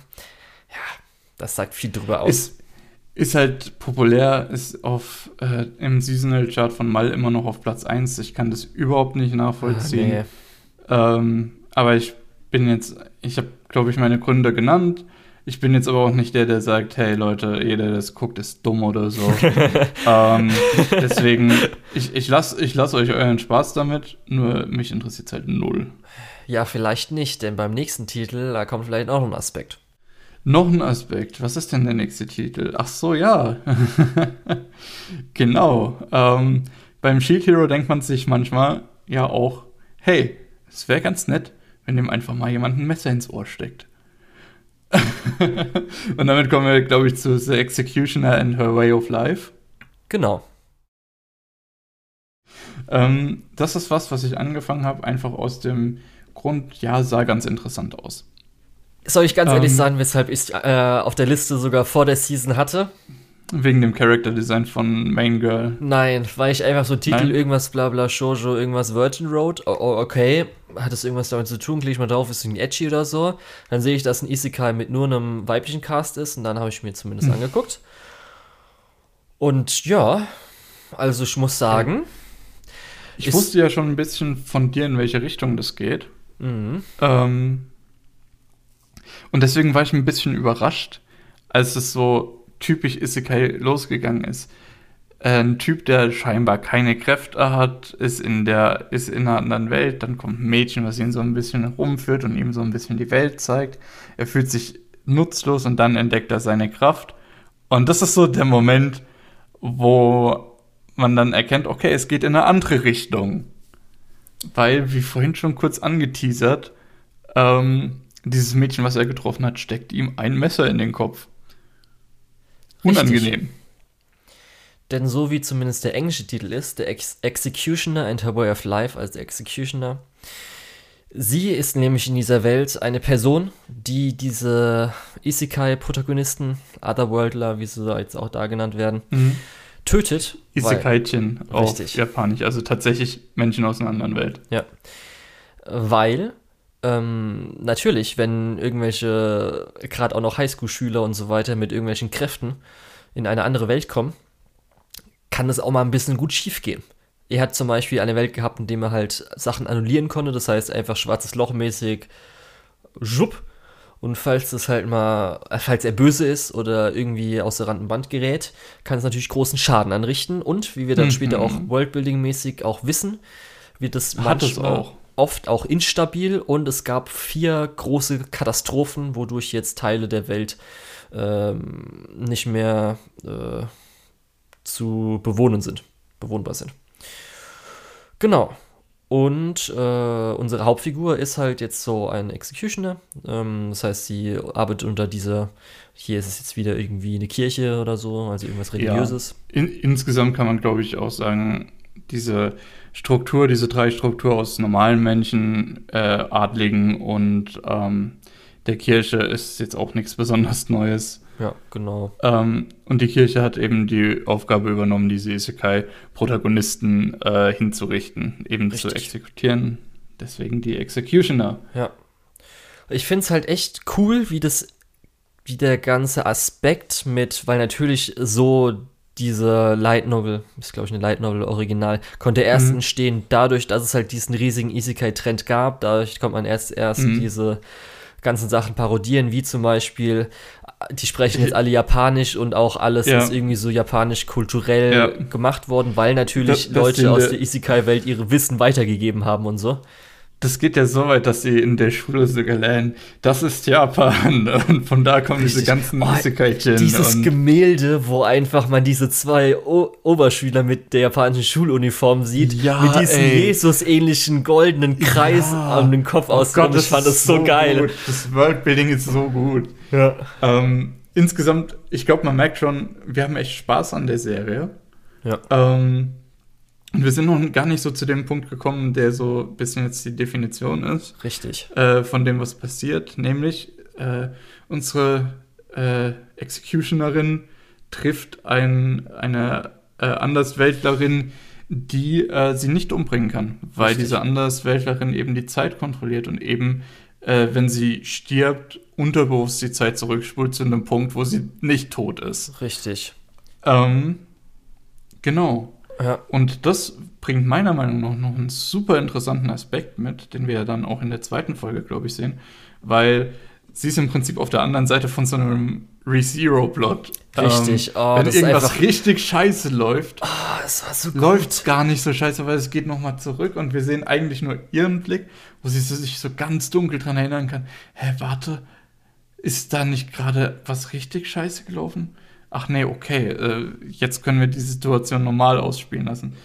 Das ist sehr interessant und ich glaube, da ist so viel Potenzial noch hinten dran. Ja, ich muss ehrlich sagen, ähm, es hätte mir eigentlich schon nach der ersten Episode so gereicht, weil alles, was so kommt, einmal, was wir gerade gesagt haben, mit dem mhm. Isekai-Parodie-Aspekt, Schrägstrich Worldbuilding, ist einfach mega geil. Ich finde mhm. zum Beispiel auch das Magiesystem cool. Wir haben es zwar noch nicht richtig erklärt bekommen, aber so was ich gelesen habe, wahrscheinlich werden wir es auch in einem Anime nicht erklärt bekommen, aber zumindest ein Light Novel und so weiter, gerade mit den Kombinationen und sowas, ist echt cool. Dann sie ist halt schon den, dass sie halt ähm, diesen Konflikt hat, haben wird mit, sie muss halt teilweise auch einfach unschuldige Leute umbringen. Das heißt, das hätte mir schon gereicht. Dann haben wir jetzt auch das Mystery mit, ähm, dass sie sich wahrscheinlich kennen und wir erfahren, dass sie halt Zeitreisende ist. Das ist mhm. schon mal ein i-Tüpfelchen drauf. Aber dann in der zweiten Folge, dass sie sich halt bewusst wird, dass einfach es sein kann, dass sie, weil sie diese äh, Zeitreisefähigkeit hat, dass möglicherweise schon einmal alles passiert ist und sie halt zurückgesetzt hat, vielleicht auch unterbewusst oder nicht. Das ist einfach so gutes Writing, wo ich mir einfach denke, fuck. Wie, wieso ist es erstmal nur bei Sentai auch lizenziert? Wieso kriegt es nicht, auch wenn jetzt ich jetzt sagen würde, es ist keine schlechte Produktion, das hätte wirklich ein Top-Studio noch verdient? Weil das halt. Der JC-Stuff ist okay. Also ja, also für JC-Stuff ist auf jeden Fall okay, aber ich könnte mir halt wirklich vorstellen, dass sowas, ich weiß natürlich nicht, wie es jetzt weitergeht, aber ich höre sehr Gutes von den äh, Light Novel-Readern. Mhm. Aber sowas hätte vielleicht sogar, muss ich sagen, wenn ich den Maßstab nehme, etwas bekommt eine UFO-Table-Adaption. Echt? Ja, weil okay, ja, oft ist ich, ja so, es heißt ja nicht, wenn was eine UFO-Tape-Adaption bekommt, dass es abgeht. Also gehen wir jetzt zum Beispiel hier mhm. die anderen Sachen wie, ach, was war das ähm, nochmal mit dem einen Samurai-Ding oder jetzt muss, zum Beispiel. Ich muss ehrlich Tale sagen, ich glaube nicht, dass das abgegangen wäre mit einer UFO-Table-Adaption. Ähm, weil ich glaube, das hat ein ganz großes Problem und deswegen steht mhm. das, glaube ich, auch bei unter sieben auf Mal im Durchschnitt. Ich habe mir nämlich ich habe mich nämlich gefragt, hä, warum steht das denn so schlecht? Ich habe mir ein paar Reviews auf verschiedenen ja, Seiten da kommen wir, genau. Mhm. Ja, okay, gut. Dann ja. möchtest du was dazu sagen? Ja, also ich würde erst mal sagen, weil das könnte diese Leute noch überzeugen und könnten nämlich gerade auch Glaub mit, zum Beispiel, nicht. wenn man das alles ein bisschen dunkler macht. Aber weil ich hatte natürlich gerade gesagt, wir kommen von einem Aspekt bei Shield Hero, wo gerne die Leute das halt schauen, das beliebteste Serie, gibt es einen Aspekt, der mhm. jetzt in den nächsten reinspielt. weil genau. ein großer Kritikpunkt, den man zum Beispiel in Malforen und ich würde jetzt einfach mal von vielen äh, Mainstream-Leuten, ich will jetzt nicht Normis sagen, aber so ein bisschen, zum Beispiel, in, wenn man in Facebook mal schaut, Kommentarsachen und so weiter, dann ist so ein Kommentar, hä, wieso wurde denn jetzt der Junge getötet? Hä, der Junge ist nicht der Protagonist? Was, es sind nur Mädchen? Ja. ja. Und ich einfach, ja. scheiß ernst, Leute. Ich so, oh, doch, dieses, scheiß ernst. Dieses typische, oh mein Gott, Isekai ist immer so dasselbe. Hart. Und dann, hä, das ist gar nicht wie andere Isekai. Boah, ist das kacke. Nee, gerade vor dem Hintergrund von Shield Hero, was halt wirklich 100% Wish-Fulfillment ist, wo ich, ich habe es ja vorhin kurz angesprochen, da hast du, glaube ich, auch gesagt, kommen wir später nochmal drauf, mhm. wo es wirklich so ist, dass eine neue Person kommt in die Party, eine neue weibliche Person und es ist so unerträglich, dass sie nicht äh, den Befehlen vom Shield Hero zu irgendeinem Zeitpunkt gehorchen könnte, dass sie sich irgendwann gegen ihn stellen könnte. Deswegen muss sie unbedingt dieses Sklavensiegel bekommen. Und sind wir mal ehrlich, die ganzen Leute, die jetzt schon schreiben, ah, nee, das ist wegen dem Buff, den die da Nee, komm, ey, das ist Bullshit, das wisst ihr genauso gut wie ich. Äh, einfach, du kannst nur halt einfach nicht sagen, also nee, ich finde, das einfach mal freiwillig zu machen, macht schon Sinn. Ja. Also so weit kannst du halt wirklich nicht gehen. Das ist halt wirklich dann nur noch dumm. Ja. Ähm, deswegen, das ist ein super offensichtlicher, äh, ähm, wie heißt das?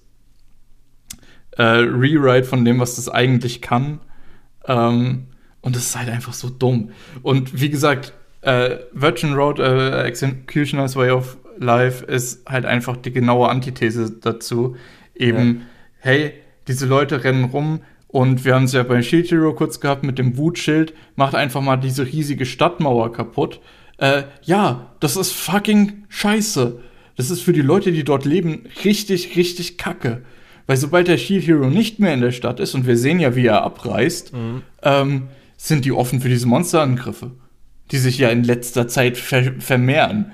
Äh, entsprechend, das ist genau das, was die erste Staffel Shield Hero mit diesem Drachen kritisiert hat, dass der Held im Prinzip gesagt hat, so, meine Arbeit hier ist erledigt, ich bin jetzt woanders und dann ist es erst richtig schlimm geworden genau dasselbe macht die Hauptperson bei Shield Hero jetzt. Und genau dasselbe ist der Grund, warum äh, ich absolut dafür bin, dass so Isekai-Welten eben genau solche Executioner haben, um eben genau sowas zu verhindern. Auf jeden Fall, ich musste halt dann wirklich vorhin, als du in deinem Skihero-Ding erwähnt hattest mit den 14-Jährigen, muss ich halt echt kurz kichern, weil es halt echt, muss ich dran denken, das sind garantiert die gleichen Leute halt, die du gerade erwähnt hast, die so, halt ja, ja, ja, klar, Kommentarbereichen für Executioners and Her Way of Life schreiben. Ich 100%. muss auch sagen, ich kann mir vorstellen, weil ich ja schon erwähnt habe mit dem Magiesystem und wir so ein bisschen, sie hat ja das meiste auch hinbekommen, aber sie wirkt für mich auch so leicht, ähm, vom Power-Level her äh, schwächer. Das heißt, dass ihr auch was passieren kann, dass sie Schwierigkeiten hatten mhm. mit diesen komischen, als das einmal ähm, äh, mit diesen komischen roten Juwelen der ja, Ritter da beschworen diese, wurde genau. und sie Glück hatte, dass wirklich nur ein Ritter beschworen wurde, nicht irgendwas noch Größeres, ja. was ja hätte sein können, dass sie schon Schwierigkeiten sie hatte oder fast hat. annulliert wurde, als der äh, am Anfang stirbt und sowas. Mhm. Aber da haben wir noch nicht so viel gesehen. Nee, aber das ist genau die Sache. Ähm, die Leute beschweren sich. Also, ich habe oft auch gelesen, ja, Isekai-Protagonisten sind immer zu übermächtig und so.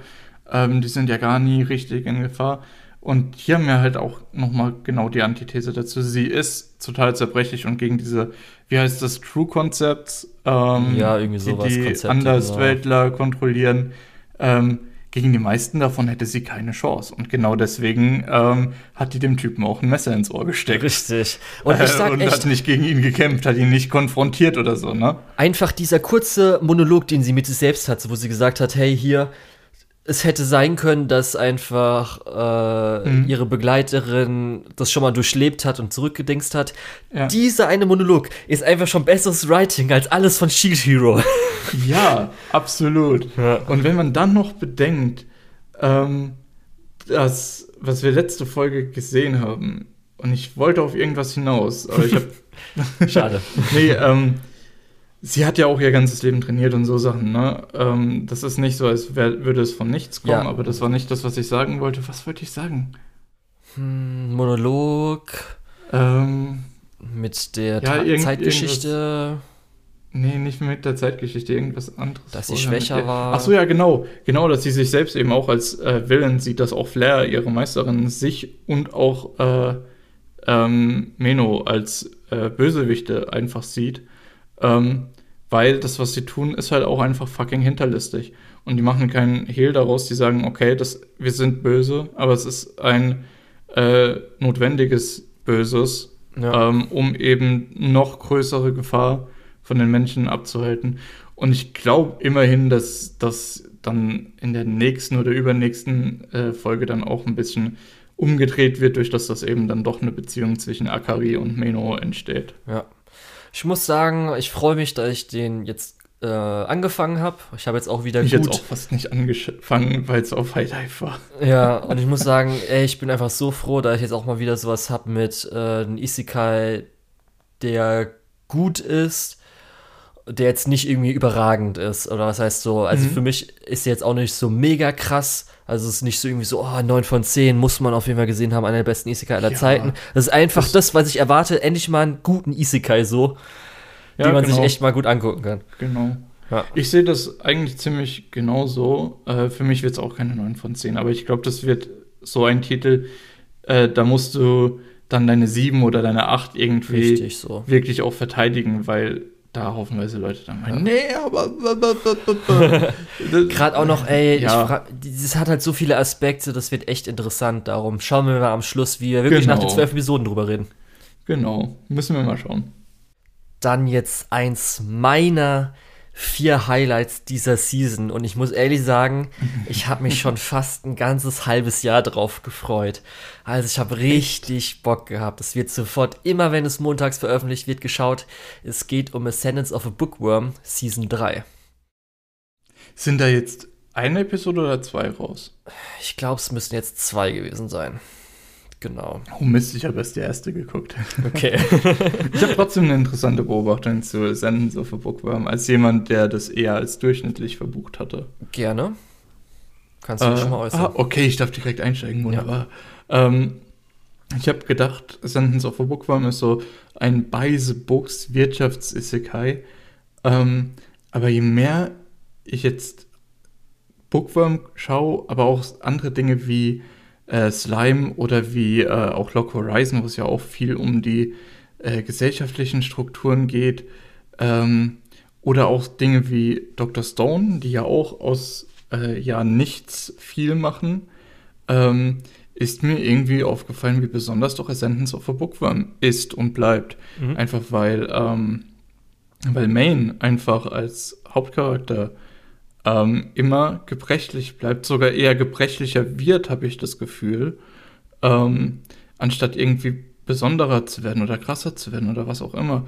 Es geht ja so weit, dass ich mir, als ich die Episode geschaut habe, gedacht habe, wow, ähm, das ist das, was in einer Folge als Hintergrundgeschichte für eben eine Buchbinderin oder sowas äh, genutzt wird, die irgendwie vom Schleimdorf oder von der Lock Horizon Gilde rekrutiert wird, nur um dann irgendwie eine halbe Folge zu haben und dann zu realisieren, oh, wir haben jetzt einen aus unserem Maincast, der das mindestens genauso gut kann, jetzt können wir die auch wieder komplett in den Hintergrund fallen lassen. Ähm, und das macht es irgendwie noch mal ein bisschen besonderer. Ja. Ähm, ich habe mich, ich freue mich irgendwie jetzt, wo ich diese Season angefangen habe, mehr drüber als bei der ersten Season, wo ich es ja zwischendrin sogar abgebrochen habe und dann mhm. für die zweite Staffel nochmal durchgebinged habe. Dann bei der zweiten Staffel hatte ich ja so ein bisschen die, äh, das Fazit, hey, es ist ein bisschen langsam gepaced, es ist mir ein bisschen zu langweilig zwischendrin, aber als Binge-Material ist das echt gut. Und ich glaube aber, diese Season werde ich das ähm, mit Freude ähm, auch äh, montags gucken. Also entweder montags oder unter der Woche irgendwann, ja. wenn man halt Zeit hat.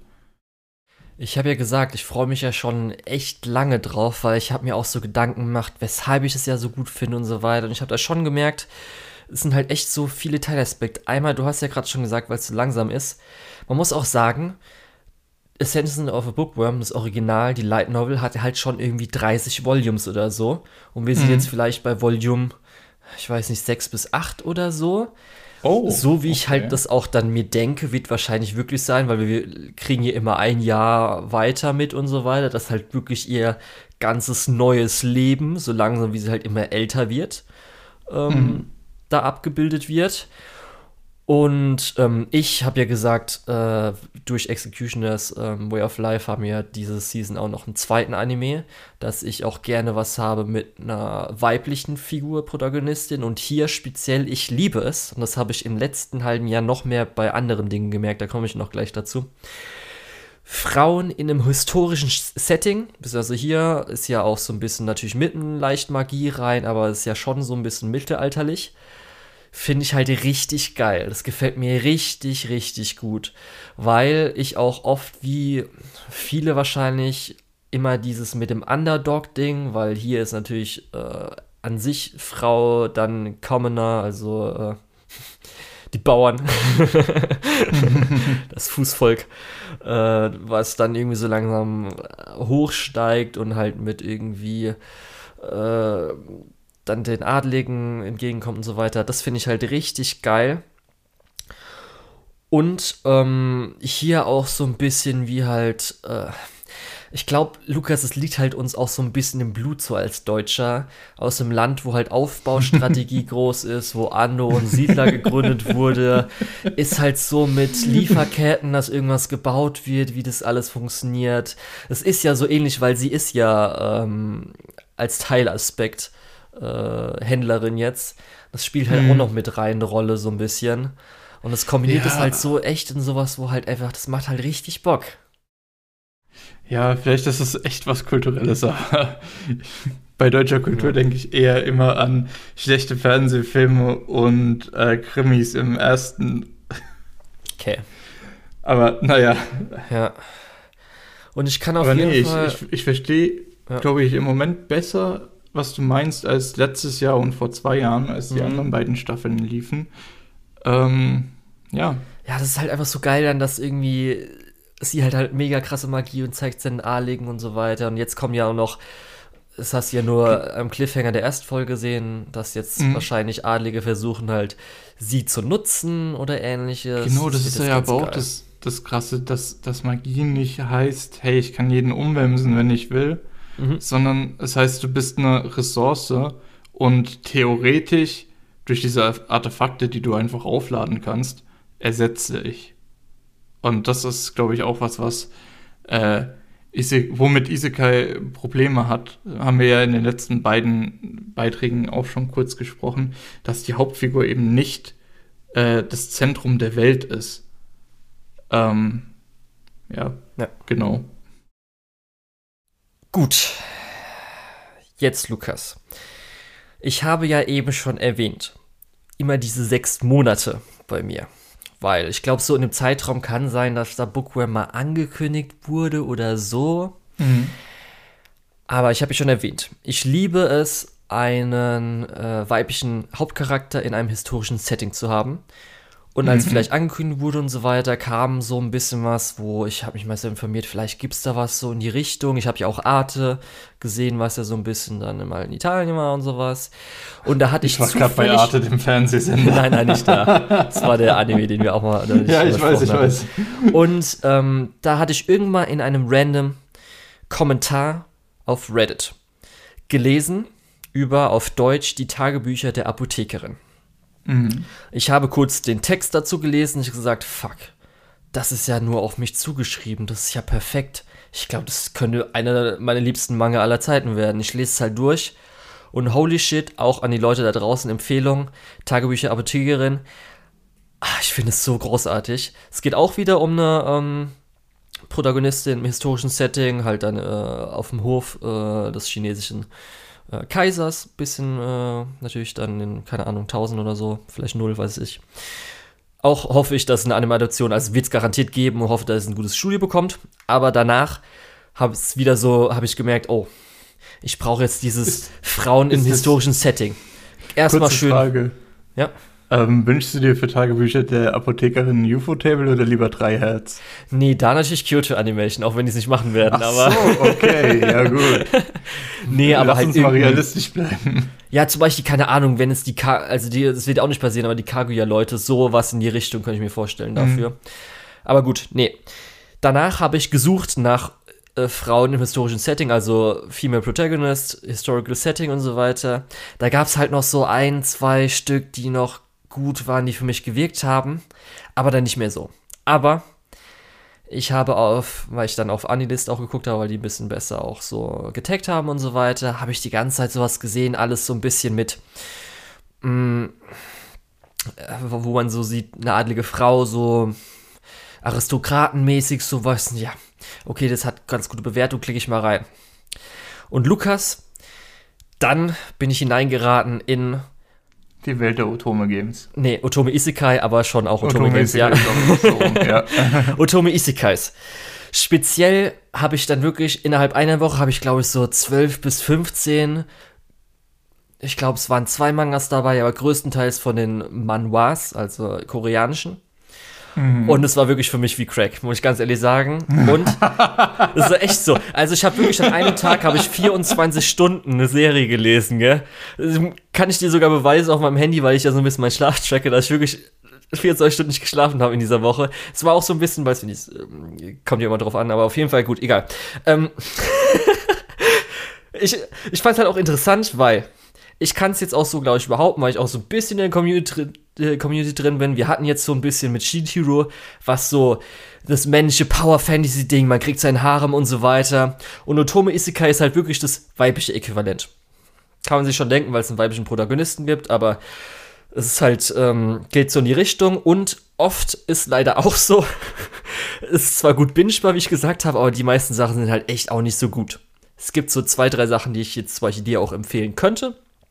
Aber das mhm. meiste ist echt so ein bisschen oberflächlich, Merisu-mäßig. Aber was ich daran gemocht habe, ist so ein bisschen Politik, politi äh, politisches Ränkespiel mit auch so, ähm, was man hat mit ähm, der, das heißt nicht Kultur, sondern äh, wenn man sich zum Beispiel auch im japanischen fuck, wenn man sich an die Kultur halten muss, wie nennt sich das denn, wenn man an so. Ja, an die sozialen Normen. Genauso, genauso. Äh, ja, an die ungeschriebenen Regeln. Ne? Richtig, ne? sowas, das finde ich halt mega cool, so ein bisschen. Weshalb ich das gerade erwähne. Ist nämlich den nächsten Anime, den nächsten Isekai, den wir haben, hätte ich vor diesem halben Jahr niemals mir angesehen. Never. Aber weil es mehr oder weniger um Otome Isekai geht. Und vorher ich halt wirklich nur, und die meisten wahrscheinlich da draußen, ein Otome Isekai gesehen haben, ist äh, mit Katharina, Otome Game, All hm. äh, Flags Lead to Doom. Ja. Ist das, das hier ja theoretisch Parodie sein soll, komme ich gleich drauf, von Otome Isekai Genre. Die meisten wissen halt nicht so viel aber ich bin halt mega krass drin. Gut, ich rede von Trapped in a Dating Game, The World of Otome Games is Tough for Mobs. Das Konzept von dem Ganzen ist theoretisch, dass man jetzt dann einen männlichen Protagonisten hat, der als NPC Isekai wird in ein Dating Sim Otome Game. Werde ich gleich auch nochmal kurz erklären. Und das wäre jetzt eigentlich ein interessantes Konzept. Aber ich weiß zumindest, so wie ich gehört habe, ist der Autor, wird gerade auch von den Charakteren, gerade von weiblichen Charakteren später, zum, ich weiß nicht, ob schon in dieser Season ist, ganz gute Charakterentwicklungen passieren. Aber wenn du auch schon die erste Episode anguckst, wirkt es einfach so wie dieser 14-Jährige, der vorhin Shit Hero mega geil fand, aber Executioners in Her Way of Life als Kommentar schon mal online geschrieben hat, i Mädchen, das ist ja voll ekelhaft. Und dann irgendwann Atome Game oder genau Isekai so gesehen oder gespielt immer. hatte, dass der sich gedacht hat, also jetzt schreibe ich mich mal da selbst rein und dann zeige ich euch mal, wie das geht oder wie scheiße ihr seid oder so. es ist halt echt einfach. also Fanfiction-Level. Vielleicht ein bisschen, weil es beginnt halt damit. Äh, der Typ, der halt später Isekai wird, kriegt halt von seiner kleinen Schwester so ein Otome-Game reingedrückt und gesagt, hier, du musst es komplett auf 100% durchspielen, weil ich irgendwie das Special am Schluss sehen will oder so. Und der spielt es dann, der findet halt so richtig scheiße die ganzen Genre Dinger, die halt immer drin sind, so weiter, finde halt alles richtig kacke. Oh, das ist ja richtig ekelhaft, wo ich mir auch denke, ey, das kann, wenn es halt eins zu eins müsste halt wirklich jemand mal vom normalen Isekai machen müssen mit auch dem Harem, weil ich muss sagen, oh, ja. Konosuba macht es intelligent. Aber das ist halt einfach Hass. Das heißt, so ein bisschen, als ob halt wahrscheinlich so die Hassfigur, wenn eine Feministin halt ein Isekai-Parodie schreiben würde, wie kacke das ist, wo dann alle so auslachen würden, ach, die können ja eh nichts schreiben, wie schlecht das ist. Das ist das Gegenteil davon, nur vom Mann so ungefähr wirkt es so. Und er kommt halt dann da rein. Und das Otome-Game ist halt schon so dumm. Erstmal, in dem Otome-Game ist eine, ähm, ah, wie heißt, Ma matriarchische Welt. Also mhm. Matriarchat. Ja, also das Gegenteil von einem Patriarchat, ein Matriarchat, genau, wo das halt die Frauen in der Regel die Oberhäupter sind. Richtig, genau. Das heißt das schon mal. Gut, das ist normalerweise nicht im äh, Genre vom Otome Games, Otome Isekai. Mhm. Ich erkläre jetzt kurz wie das dazu geht. Die meisten, die vielleicht jetzt dann, wie gesagt, äh, mit Katharina das Ganze gesehen haben, All Flags Lead to Doom, können es schon verstehen.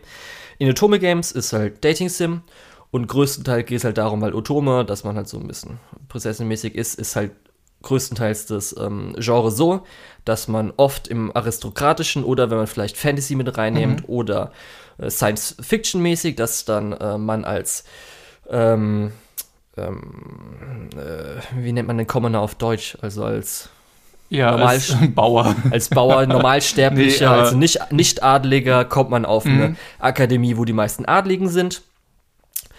Ähm, es gibt dann ja. meistens so fünf Männer, die halt mega heiß aussehen und äh, die du halt dann erobern kannst, wie man halt beim Dating Sim das kennt. Und meistens gibt es eine mhm. Rivalin.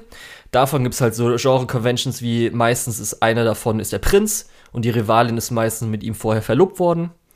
Und du wirst meistens auch, weil du natürlich nicht adlig bist, kriegst du halt immer, wirst meistens gemobbt, meistens noch von der ähm, mhm. äh, Rivalin und so weiter. Darum gibt es dann halt auch ähm, in dem Otome Games wirst du meistens im Titel auch noch was mit Villainous kennen, weil bei Otome Isekai ist oft so, dass du nicht als die ähm, wiederbelebt wirst, als die Hauptfigur, Protagonistin, sondern meistens mhm. als Villainous, also als die. Ähm, ist es wirklich meistens so? Ja, ja, okay, wirklich krass. meistens. das ist eigentlich das größte ja, Konzept. Das, das, ist ja aber eigentlich auch ganz cool. Das ist ja auch so ein bisschen Wichvollfilmend, weil man will natürlich nicht die sein, die sich noch hocharbeiten muss. Man will ja oben schon angekommen sein. Ja, obwohl du natürlich schon, dann immer, du bist ja dann cool. die Böse, aber ist schon okay. Beziehungsweise ist schon ganz interessant. Ja, gut. So, wir sind jetzt hier und er wird, er stirbt jetzt, er wird da jetzt äh, rein inkarniert und irgendwie in so eine Familie, wo halt die Mutter ist halt so ganz schlimm und will ihn halt an so eine 50-jährige ganz fette, die irgendwie schon sechs äh, Männer hatte, die alle gestorben sind, wahrscheinlich weil sie Witwerente haben wollte und so weiter, vermählt. Und erinnert sich halt Natürlich. halt. Ey, jetzt weiß ich 100%, was du meinst. Allein dieser erste Satz von der Zusammenfassung. Warte noch, Lukas, es so wird einfach noch besser, aus. weil das einfach. Oh. Und gut. Er wird halt auch als, als Zwölfjähriger, wird halt wiederbelebt und dann ist kurz so, ah, jetzt erinnert er sich und dann macht er schon so, okay, ich trainiere, weil ich weiß, ja, irgendwann kommt halt. Ach genau, das Setting muss ich auch noch erklären von dem Ding. Das Setting hier ist so eine Fluginsel mit Magie gibt es zwar auch so ein bisschen, aber das Größte ist so ein bisschen, es gibt Max. Und du hast so, mhm. hast du vielleicht 13 Sentinels zuletzt gespielt? Nein, aber, aber ich kann mir Konzept, vorstellen, was Weil das ja auch so, es gibt einen Visual Novel Teil und es gibt mhm. einen Strategieteil. Und bei diesem Otome Game mhm. ist es ähnlich. Das heißt, irgendwann wird es Krieg geben. Und darum hat er sich schon mal ein bisschen trainiert. Und als er dann aber verheiratet werden sollte und nicht auf die ähm, diese Akademie darf, weil er halt irgendwie dritter Sohn ist, äh, will er halt dann sich Geld besorgen. Das heißt, er weiß ja irgendwie aus dem Spiel, okay, nach dem, nachdem wir irgendwie aus der Akademie rausgegangen sind, gab es hier diesen einen Punkt, wo man dieses krasse Megaschiff mit dem Schatz gefunden hat. Und dann kriegt er halt noch eine tolle KI, die ihm dann irgendwie hilft und dann so als Ball neben ihm rumfliegen kann und so weiter. Und er ist halt dann auch schon mal mega reich. Gut. Okay. In Ordnung. Aber er hat jetzt nur den Titel des Barons und der ist schon mal niedriger als die meisten anderen. Und jetzt, darum ich sage ja, das Konzept auch, was als nächstes auch alles kommt, ist halt eigentlich richtig gut. Weil Matriarchat finde ich immer cool, habe ich auch schon so eine Geschichte mir so ein bisschen als Kurzgeschichte überlegt, was ich ganz nett finde. Mhm, und Generell, dann äh ist auch so ein bisschen leicht, weil es halt Matriarchat ist, ist jetzt, dass mhm. äh, du wirst als Mann auf diese Akademie geschickt, um eine Frau zu finden. Und ja. zwar so, wie halt ähm, andersrum ist. Zum Thema, ja. zum Thema Matriarchat noch. Wir haben ja auch bei äh, Fruits Basket zum Beispiel gesehen, dass das durchaus ein Plotpunkt sein kann, der sehr interessant ist. Ja. Ähm, eben weil es eben nicht die Norm ist. Ja. Entsprechend, ich verstehe da voll und ganz, dass man auch mal sagt, hey, andersrum ist vielleicht auch ganz cool. Ja. Und das Konzept ist hier dann theoretisch, dass halt die Männer, wie vielleicht früher die, oder in Otome Isekai werden halt dann die Frauen dahin geschickt, damit die halt Männern gefallen, um dann halt sich reich einzuheiraten und so weiter. Und hier ist halt mhm. umgedreht. Das heißt, er hat mhm. zum Beispiel so eine Stunde, wo er eine Teezeremonie lernen muss. Das heißt, kennst du vielleicht so mit hier. Ja. Ähm, also ja, klar, ich weiß, was du meinst. Aber das äh, ist ja dann auf der anderen Seite auch wieder interessant, äh, dass die Person, die das geschrieben hat, ja auch gedacht hat, okay, das Einzige, was Frauen machen müssen, ist sich reich einheiraten. Ja, so ein bisschen halt. Also da verstehe ich ja. schon so ein bisschen, dass eher so dann das, was wir als weibliches Element sehen, dass halt jetzt mhm. Frauen eher so um die Männer buhlen, die ja dann in so einem Patriarchal, also gerade so einem aristokratischen Ding, wo dann der Prinz, den Prinz heiraten, so ungefähr. Und dann ist halt hier, also ich habe auch Zeremonie, meine ich jetzt nicht eine japanische Zeremonie, sondern einfach, dass die jetzt du bietest dann halt einen Termin an, sage ich so, hier, ich halte meine Teezeremonie oder meinen Teetermin ab. Und dann kommen halt Frauen, ja. Interessenten, kommen dann dahin, dann musst du die halt bedienen mit irgendwie auch so teuren äh, Schnittchen oder teuren Süßigkeiten und so weiter. Mhm. Und je teurer natürlich, desto besser und keine Ahnung was, so Zeug. Gut, das ist ja schon mal ein gutes Konzept. Aber erstmal, das geht natürlich nicht für die fünf Hauptpersonen aus dem Otome-Game den, den, Prinz und seine Entourage. Weil die sind halt einfach mega geil und darum wollen eigentlich auch die Frauen, ist wieder ganz normal, dass die Frauen die halt mega toll finden. So, gut. Mhm. Das heißt, das fällt schon mal weg. Aber der und seine zwei anderen Typen, die halt keine Frauen abbekommen, das ist halt so ein Aspekt. Okay. Und dann ist es halt so, es gibt noch dann eine Person, die es anscheinend im Originalspiel nicht gab. Es gibt natürlich die Protagonistin und die Rivalin die Villain ist so ein bisschen. Aber er merkt dann schon am Anfang irgendwie, jetzt äh, es passieren halt die Szenen aus dem Spiel, aber nicht mit der Protagonistin und auch nicht mit der Rivalin, sondern mit irgendwie so einer Drittperson. Kann ich jetzt schon mal am Anfang spoilern, weil das ist ja sowas klar gewesen, weil ich auch ganz nett finde, zumindest der Aspekt ist auch ein, eine weitere Isekai-Person. Mhm. Das heißt, Mädchen, die halt Isekai ist und jetzt einfach das nachspielt so ein bisschen. Und er sagt eigentlich natürlich, er will jetzt ja so ein bisschen draußen bleiben. Er ist ja der NPC, der Tough Mob. Aber natürlich tut er sich mega, ähm, geht mir damit rein, freuen sich schon mal mit der Protagonistin an. Und dann jetzt, zum Beispiel in der dritten Episode, kämpft er jetzt schon mal für die Rivalin. Und er ist halt so, es wird so auf Anti-Hero gemacht und dass die halt alle mega dämlich sind. Zum Beispiel, dass auch die fünf Otome-Game äh, Typen, also die Dating-Sim-Ziele, ähm, die mögen die halt alle und die wissen anscheinend auch, dass die mit allen rummacht und der Prinz auch. Und es ist denen egal oder so. Und ich so, hä? Das ist oh. wieder sowas wie Shihiro, dass halt alle dumm sind und er ist halt ja. der Coole, der, der Abenteurer, der sich was geholt hat. Und jetzt schon, man also merkt schon, ja, die Protagonistin findet ihn halt toll, und jetzt die Rivalin findet ihn halt toll, und er hat jetzt wahrscheinlich schon sein Harem. Dann beide sind natürlich großbrüstig da muss ich leider auch sagen, die Adaption hat, wenn du zum Manga schaust, oh, das Character Design von den beiden sieht halt echt richtig schlimm aus. Die sehen halt echt nicht gut aus. Und das finde ich echt schade, weil zumindest im Original sind sie noch ein bisschen süßer, also sind ein bisschen cuter. Im Vergleich zur Light Novel oder zum Manga? Ähm, ich glaube beides halt so, wenn du beides schaust. Ich weiß nicht, ich habe einfach mal geguckt. Ich weiß nicht mehr, was ich geguckt habe, ob es Manga oder Light Novel war. Ich weiß auch nicht mehr, was das Original davon war. Ja, und das war halt echt so ein bisschen so wie so ein Zehnjähriger, der jetzt irgendwie Mädchen doof findet und sich dann so reinschreiben muss. Ich gucke das nur deswegen, weil es ist halt trotzdem lustig, dass halt einfach. Es ist halt trotzdem noch eine Parodie und es ist trotzdem noch ein bisschen alt. Die Sachen drin, die ich halt mit diesen 30, 40 Serien, die ich jetzt gewünscht habe seit einem halben Jahr mhm. oder sowas. Es macht halt schon Spaß. Deswegen auch, ich sag ja auch so ein bisschen mit, wenn es halt darum ging, mit dem Rang, zum Beispiel am Anfang die Protagonistin wurde halt von allen auch so ein bisschen gemobbt, weil sie ja der nicht äh, Adlige ist. Dann musste mhm. sie sich halt vorstellen, zuerst, eigentlich stellt man sich halt bei der Ranghöchsten in der Klasse oder so vor. Wusste sie halt nicht. Der Protagonist hat halt auch eine große Schwester, die sich ein bisschen besser in so Zeug auskennt, hat halt gefragt, dann so, ja, okay, musst eigentlich das machen, aber ich komme nicht durch, weil mich ihre Entourage nicht durchlässt. Okay, dann musst du dich irgendwie bei der Ranghöchsten aus der Entourage gut stellen, vielleicht mit einem guten Geschenk oder sowas. Und so Zeugs halt. Und ich muss auch sagen, das ist auch im Otome Isekai, ist ja auch das Ding so. Dass oft die Dating-Sim-Ziele sind halt richtige Arschlöcher oft. Also hm. es gibt einen, der gut ist, das ist meistens der Male Lead, der ist halt cool, meistens auch noch Duke of the North, aber der Rest ist halt echt einfach meistens so, dass die richtig scheiße zu dir sind, weil du ja die Villainess bist. Und so ist es halt hier auch dieses Mal. Die finden halt die, ähm, äh, äh, Antagonistin, die ja. halt eigentlich auch nett ist und eigentlich auch das Beste so mag, die ist halt dann die Dove und so weiter. Und irgendwie, ich werde wahrscheinlich nicht so oft das in Anime sehen, weil die meisten Sachen sind halt koreanisch. Und äh, so oft werden jetzt koreanische Sachen leider nicht von Anime-Studios gemacht. Darum genieße ich das noch so ein bisschen. Ich kann aber vollkommen verstehen, weil als es angekündigt wurde, waren die meisten äh, in so der Community Otomo Isekai halt richtig pisst, weil es halt so das Ding ist mit, ist halt auch wenn es eine, erstmal ist eine männliche Perspektive, weil die meisten äh, sind halt zu Otomo ja. Isekai gegangen, weil Isekai größtenteils männliche Perspektive Schrägstrich Power Eigentlich Fantasy ist.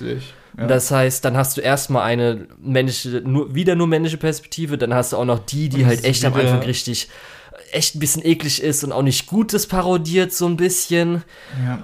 Und, und es ist vor allem auch wieder ein männliches Wish-Fulfillment. Ja. Oder?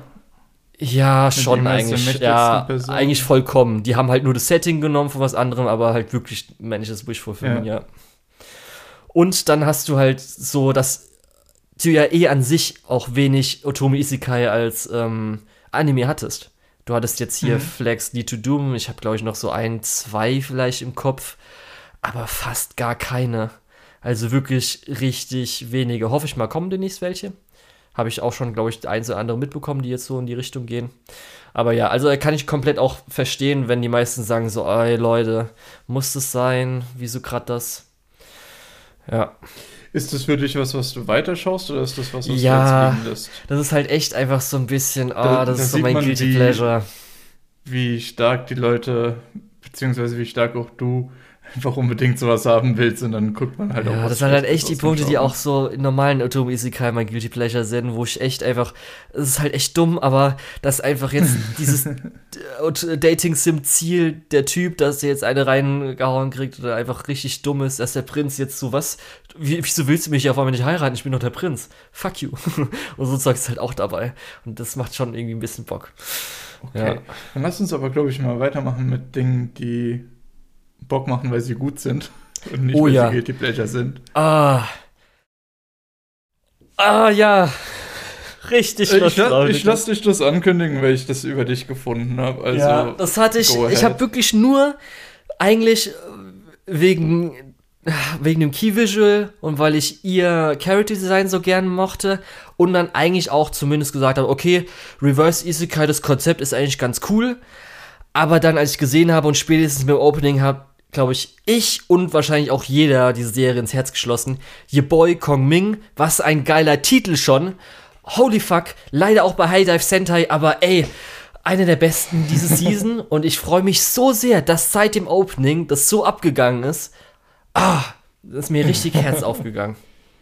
Ja, also, ähm, willst du kurz erklären, um was es geht? Natürlich. Oder? Es geht darum, ich habe schon erwähnt, Reverse Isekai. Kong Ming kennt man vielleicht auch unter anderem Namen. Ich kann leider nicht aussprechen, ob der Zug Liang oder wie auch immer ausgesprochen wird, weil es chinesisch ist. Ist ein, einer der größten chinesischen Strategisten, speziell äh, im Bereich hier Three Kingdoms, drei mhm. Königreiche.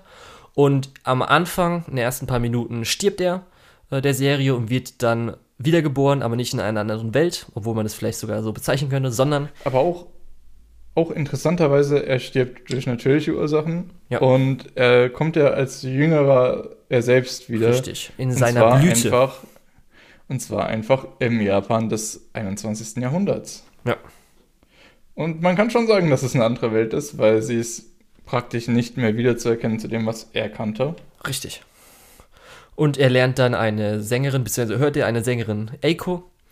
Und mhm in diesem Augen, äh, Augenblick äh, sagt er, dass er versucht, als ihr Strategie, oder wie nennt es denn, als Strategist? Nee. Äh, ja, Stratege. Als ihr Stratege, danke. Ach, das ist immer so ein bisschen so. Auch Taktiker als ihr Stratege zu fungieren. Fall Manager. Ja, um sie groß zu machen.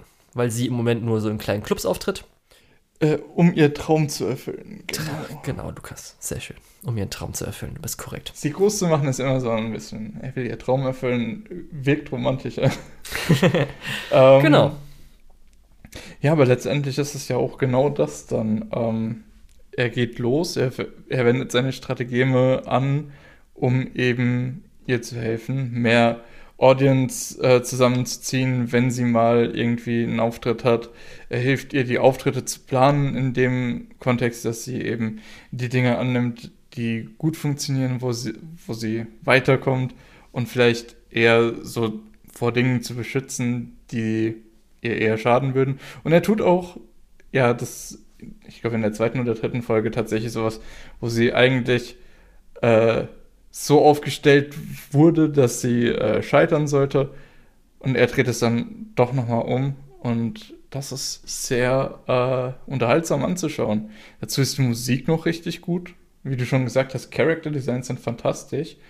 Ähm, ich, so, so tief wie das auf dem Seasonal Chart ist, hätte man auch, glaube ich, nicht erwartet, dass es von PA Works kommt, die ja doch auch einen relativ äh, ja, guten Track Record haben mit Shows und mit Produktionen, ähm, die sehr hochwertig sind. Ne? Ja. Also ich weiß Deswegen noch, als zum ersten Mal die Character Designs vor, keine Ahnung, einem Jahr oder sowas mal vorgestellt wurden, wusste ich schon so viel, äh, okay, weil ich dachte natürlich erstmal, also man wusste ja, dass irgendwie Sängerin, dachte ich natürlich erstmal äh, Rapperin so ein bisschen von ihrem Outfit und so mhm. weiter, dann dachte ich, oh, da habe ich schon Bock drauf, gerade dann auch so, weil ich oh, jetzt zumindest Kong Ming, die Figur mhm. aus äh, Fate, zumindest Fate Grand Order so ein bisschen kenne, weil es ja so der Pseudo-Servant von äh, Waver ist und sowas, hat man schon ein bisschen was mitbekommen, habe ich gedacht, ja, come on äh, guckt man sich an, das aber, aber das hat mich echt, das hat mich weggehauen. Also wirklich. Ja, also ich ja, war das ist auch wirklich gut. richtig begeistert ähm, danach.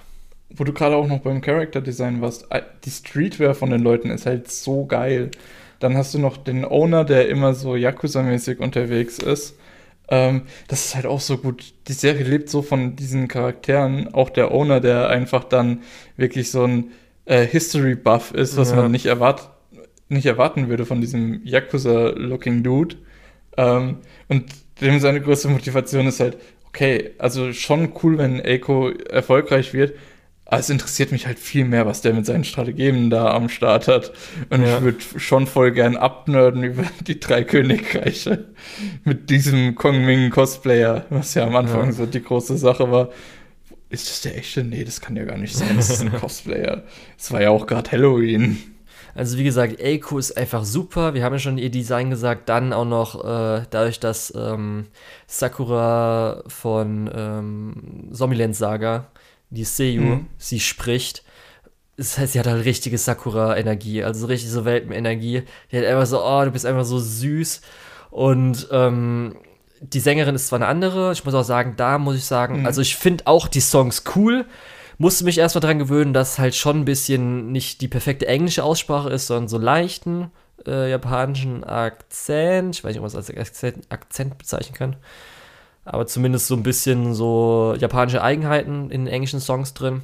Aber so sind die halt cool und ich sag ja, ey, Musikanime, also wo so Musik geht, hier gerade Pop und so weiter, ist genau mein Ding.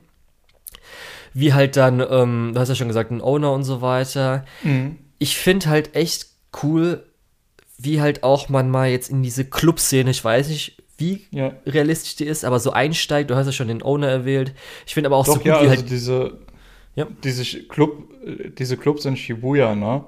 Äh, ja. Was schon ziemlich, was schon echt ziemlich cool ist. Also Shibuya ist ja auch so eher, wenn ich das richtig verstanden habe, die gehobene Partygegend, während äh, bei ähm, in Kabukicho eher die äh, Untergrundsachen sind, ist in Shibuya halt wirklich so Hochglanzparty-Szene, wo auch die reichen Leute unterwegs sind. Ja. Äh, und ich finde, das fängt, glaube ich, auch ganz gut ein. Also ich war da noch nicht, aber. Ja. Und da ist nämlich das, so ein bisschen mit, das Feeling, was rüberkommt. Ist so perfekt gemacht, wie Kong Ming da reingeht. Erstmal, dass er natürlich als, weil er mega schlau ist und ist in der Isekai-Situation, er kann sich alles beibringen und ist dann up to date. Mhm das heißt, er muss sich die ganze Zeit fragen, was ist das, was ist das? Aber dass er halt wirklich dann auch ach, mitfeiert, dass alle ihn können, hey, komm, was geht ab? Das ist halt auch so hier, dass er sich dann schön diese Br geile Brille holt für die für Yay, Party Brille. machen und so.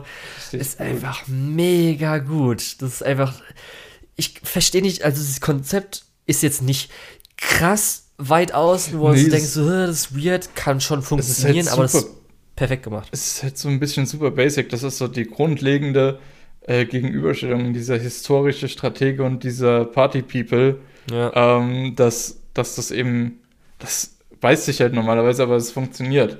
Ja. Ähm, also und ich finde halt auch seine Motivation, mehr feiern zu gehen, ist so gut, wenn er dann erzählt, ja, äh, seine Armee ist in den Tod geritten, mehr oder ja. weniger, und er hat ihn, weil er arbeiten wollte, die, den letzten Drink mehr oder weniger versagt, ähm, was ihn halt immer noch beschäftigt. Und das ist halt auch echt cool. Ja. Dass, dass er halt, halt auch sagt, hey, ich habe die ganze Zeit gearbeitet, jetzt ich arbeite immer noch für dich, ich mach weiter, gar keine Frage, aber ich werde jetzt auch ein bisschen ja. feiern. Ich komme wirklich teilweise nicht drauf klar, wie gut die Einleitungssequenz ist, mit dass dann in, an Halloween Shibuya geht, mhm. er natürlich denkt, dass es dann die Hölle ist und so weiter, ja. wie es alles, wie das da abgeht. Das ist einfach so genial. Das ist einfach wirklich richtig gut. Wir wissen ah. ja, High Dive englische Untertitel. Ähm, ich glaube, er nennt äh, Eiko auch für die ersten zwei Folgen nur Songstress of the Hell oder, ja, genau. oder sowas in der Richtung, ne? Auch, oh, ihr Outfit als Oni ist auch so süß gewesen. Sie sah so gut aus. ja. Da will ich kurz erwähnen, weil es immer so, ich erwähne ja gern, wenn wir, wenn ich wirklich so ein Detail habe, wo ich echt drauf abfahre. Und zwar, wie Eiko, speziell äh, natürlich bei Songs und so weiter, bobbt. Kannst du damit was anfangen, wenn ich das so sag? Mm, Sie bobbt ja manchmal zum Beat äh, Ganzkörper. Speziell mhm. fällt mir ein, als sie äh, in Episode 3, 3 war das, gell, wo ihr ähm, ihre Plattform in der Mitte ist, wo sie ja dann ihren Song mhm. hat. Und dann siehst du kurz einmal noch einen White Shot, wie sie außen ist, wie sie so schwarz ist und wie sie so äh, Armfinger nach oben und hoch und runter bobbt. Und das macht sie auch äh, bei den Songs äh, davor und danach so ein bisschen am Anfang so leicht, wenn halt der Song anfängt, weil das ist ja EDM, das heißt ein Beat da, das heißt sie bobbt so ein bisschen und dann fängt sie an. Und das ach, es gefällt mir so richtig gut. Ich weiß nicht wieso. Aber speziell das schwarze Eimer, wo, wo man den Weißschott, der nach hinten geht, diese Animation. Ich habe ihn wirklich mhm. als GIF gespeichert und runtergeladen, weil ich das richtig gut fand. Die gefällt mir einfach so mega gut, wer auch immer das gemacht hat, weil irgendwie so. Ach. Ja, das, das ist halt das Nächste. Wir können wahrscheinlich auch davon ausgehen, dass die Produktion einfach auf einem konsistent hohen Level bleibt. Ja. Bei PA Works ist kein ja, auf jeden Fall. Studio. Das ist, äh, ich meine, wir haben ich glaube, vor zwei Seasons über Aquatop und White Sand ge gesprochen, was ja auch von der Produktion her so fantastisch ist. Ähm, und nicht nur das, wir, haben, wir hatten äh, World in Colors als einer der, ich weiß nicht, war das einer der ersten Anime, den wir im Podcast hatten oder war das sogar noch davor? Äh, was ja auch richtig fucking gut aussieht. Und PA Works ist halt auch echt ein gutes Studio dafür, weil wenn du siehst, alles, was sie so produzieren, ist immer relativ farbenfroh und es passt so gut zu dieser Partyszene einfach. Ja. Macht richtig Bock. Und dann, ich habe es ja vorhin schon erwähnt, darüber könnte man einen eigenen Podcast machen. Das Opening. Ja, Opening of the Season. Vielleicht, möglicherweise kann man auf jeden Fall sagen, ich würde, wenn jemand sagt Opening of the Year bis jetzt, kann man natürlich diskutieren, aber ähm, ich kann vollkommen ja, sagen, so, wenn man das gegenüberstellt. In zu, den Top 3 wäre es auf jeden Fall noch. Ja. Es ist einfach so gut und nicht umsonst ist es auch einfach, kann man so sagen, der Grund, weshalb viele, das sie sich angeguckt haben, darauf aufmerksam mhm. geworden sind, nachdem Episode 2 das vorkam, auf Twitter jemand gepostet hat und dann es hat sich überall verbreitet. Das ist einfach so fucking gut. Das ist einfach so richtig gut. Gerade erstmal der Song, der so ein japanisches Cover von so einem äh, ungarischen Party-Song ist, wo halt mhm. halt richtige generic Eurotrash Club Club-Song Vibes aus den Anfang 2000er für mich ist. Nicht, also ich war da nicht drin, aber hat man so im Radio ja, gehört damals. Der geht ja so ein bisschen stilistisch durch die 80er, 90er und das Beste von heute. Nee, Richtig, äh, genau. Durch die 80er, so 90er und 2000er. Halt. Und dazu natürlich auch Einschläge von aktuellen EDM-Sachen. Ja. Ähm, das ist wirklich, also das, der Opening-Song ist richtig krass. Ja. Die Songs von Elko sind richtig gut performt. Ja. Und dann äh, und für mich. auch immer mal wieder einen neuen. Und das ist einfach so gut ja. insgesamt. Und für mich einfach dann auch noch, dass halt getanzt wird, mhm. wirklich animiert getanzt wird, was äh, entweder ein bisschen gerotoscoped oder vielleicht nur Referenz ist, wo einfach das mir richtig gut gefällt. Dann bei uns noch, habe ich dir damals gesagt, dass, Tanzszenen die ja? bestimmte Tanzszene aus einer bestimmte Tanzmove so an jemanden aus unserer aus unserem Bekanntenkreis erinnert, wo ich aber so nach fuck, muss ich kurz anschreiben, war vielleicht die Referenz dafür? Ist über ihn das drüber gezeichnet worden? Müssen wir vielleicht, müssen wir ihn nach Shibuya einladen, ja? Ja, und das ist einfach, als ich das Opening gesehen habe, ist mir wirklich Mund runtergegangen, weil ich das so geil fand. Ich einfach so, fuck, es ist da, es ist fast das perfekte Opening. Was ist da denn los? Ja, und darum, es freut mich auf jeden Fall, dass dadurch viel, viel mehr jetzt angucken, weil es echt eins der Top äh, oder der vier Anime mit Kaguya, Ascendance of a Bookworm, Your Boy Kongming, die mir richtig gut gefallen. Aber irgendwie, hm. einer fehlt noch, oder? Lukas. Ja, einer fehlt noch. Ähm, und zwar, äh, das ist einer der beliebtesten Manga der letzten Jahre. Und ich glaube, es ging nicht nur uns beiden so, als ein Anime angekündigt wurde, der dann auch noch bei Cloverworks und Studio Wit äh, produziert wird, dass wir gedacht haben, fuck, das wird geil. Ja, und zwar also, ist die Rede natürlich von Spy Family. Spy, ist es eigentlich Spy Family oder Spy X Family? Man weiß ja nie, ob das X ich, ausgesprochen wird immer, oder nee. Ich sag immer Spy Cross Family, aber Spy ich glaube, das ist noch Das kann natürlich auch sein. Das ist halt immer so äh, bei Hunter Hunter lässt man das X ja auch weg. Ja. Also mal abgesehen vom verwirrenden Namen ist das schon richtig Top-Tier, ja. was wir hier haben. Also darum habe ich auch nie den Manga angefangen, weil ich mir gedacht habe, okay, mhm. das kriegt eh irgendwann ein Anime und wahrscheinlich hoffentlich ich, auch ein gutes Studio. Ich sag dir, ich sag dir, ich war kurz davor, mir den Manga zu bestellen, als angekündigt wurde, dass der Anime kommt. Und dann habe ja. ich gedacht, weißt du was, fuck it, ich warte. Wit Studio, egal, mache ich. Und das ist halt auch so komisch, weil normalerweise hat man ja dann jetzt so, okay, das ist jetzt, also das war wirklich ja richtig hyped, also wirklich richtig hyped. Mhm. Und da denkt man ja immer so, okay, entweder findet man es dann vielleicht nur gut oder man denkt so, hm, okay, jetzt ist es wirklich, oder vielleicht ist ja auch einmal das krasseste, was ich je gesehen habe. Weil das hat jetzt, also es, wenn man es ja auch anguckt, das geht ja, also das, das Ding, das Mainstream-Ding, das beliebteste, fast auf dem Niveau von einem Attack on Titan. Und muss sagen, gefällt mir auch richtig gut. Aber das ist jetzt nicht so, ja. dass ich sagen würde, okay, das fuck, nach zwei Episoden. Ich glaube, das ist einer meiner Lieblings Lieblingsanime aller Zeiten. Also aber ich kann den Hype verstehen. Irgendwie den Platz einzunehmen, ist schon richtig hart. Und ich glaube, das schafft kein Anime, egal wie gut er ist. Ja, aber ich, wie gesagt, ich sag Konzept, weil ich, ich weiß nämlich wirklich noch, ich habe nämlich die ersten zwei Kapitel mal gelesen, als es halt neu auf dem Shonen Jump hier Plus oder mhm. sowas war. Kann ich mich nämlich noch daran erinnern, dass da das Konzept gab, aber in der Zeit habe ich nicht so wirklich dann Manga weitergelesen oder so. Aber auf jeden Fall, echt, also es wurde nicht zu viel versprochen. Es ist halt einfach ein richtig guter Anime. Konzept ist gut, wie jetzt halt die Ausführung von dem Anime ist gut. Und so macht es halt auch einfach richtig Spaß.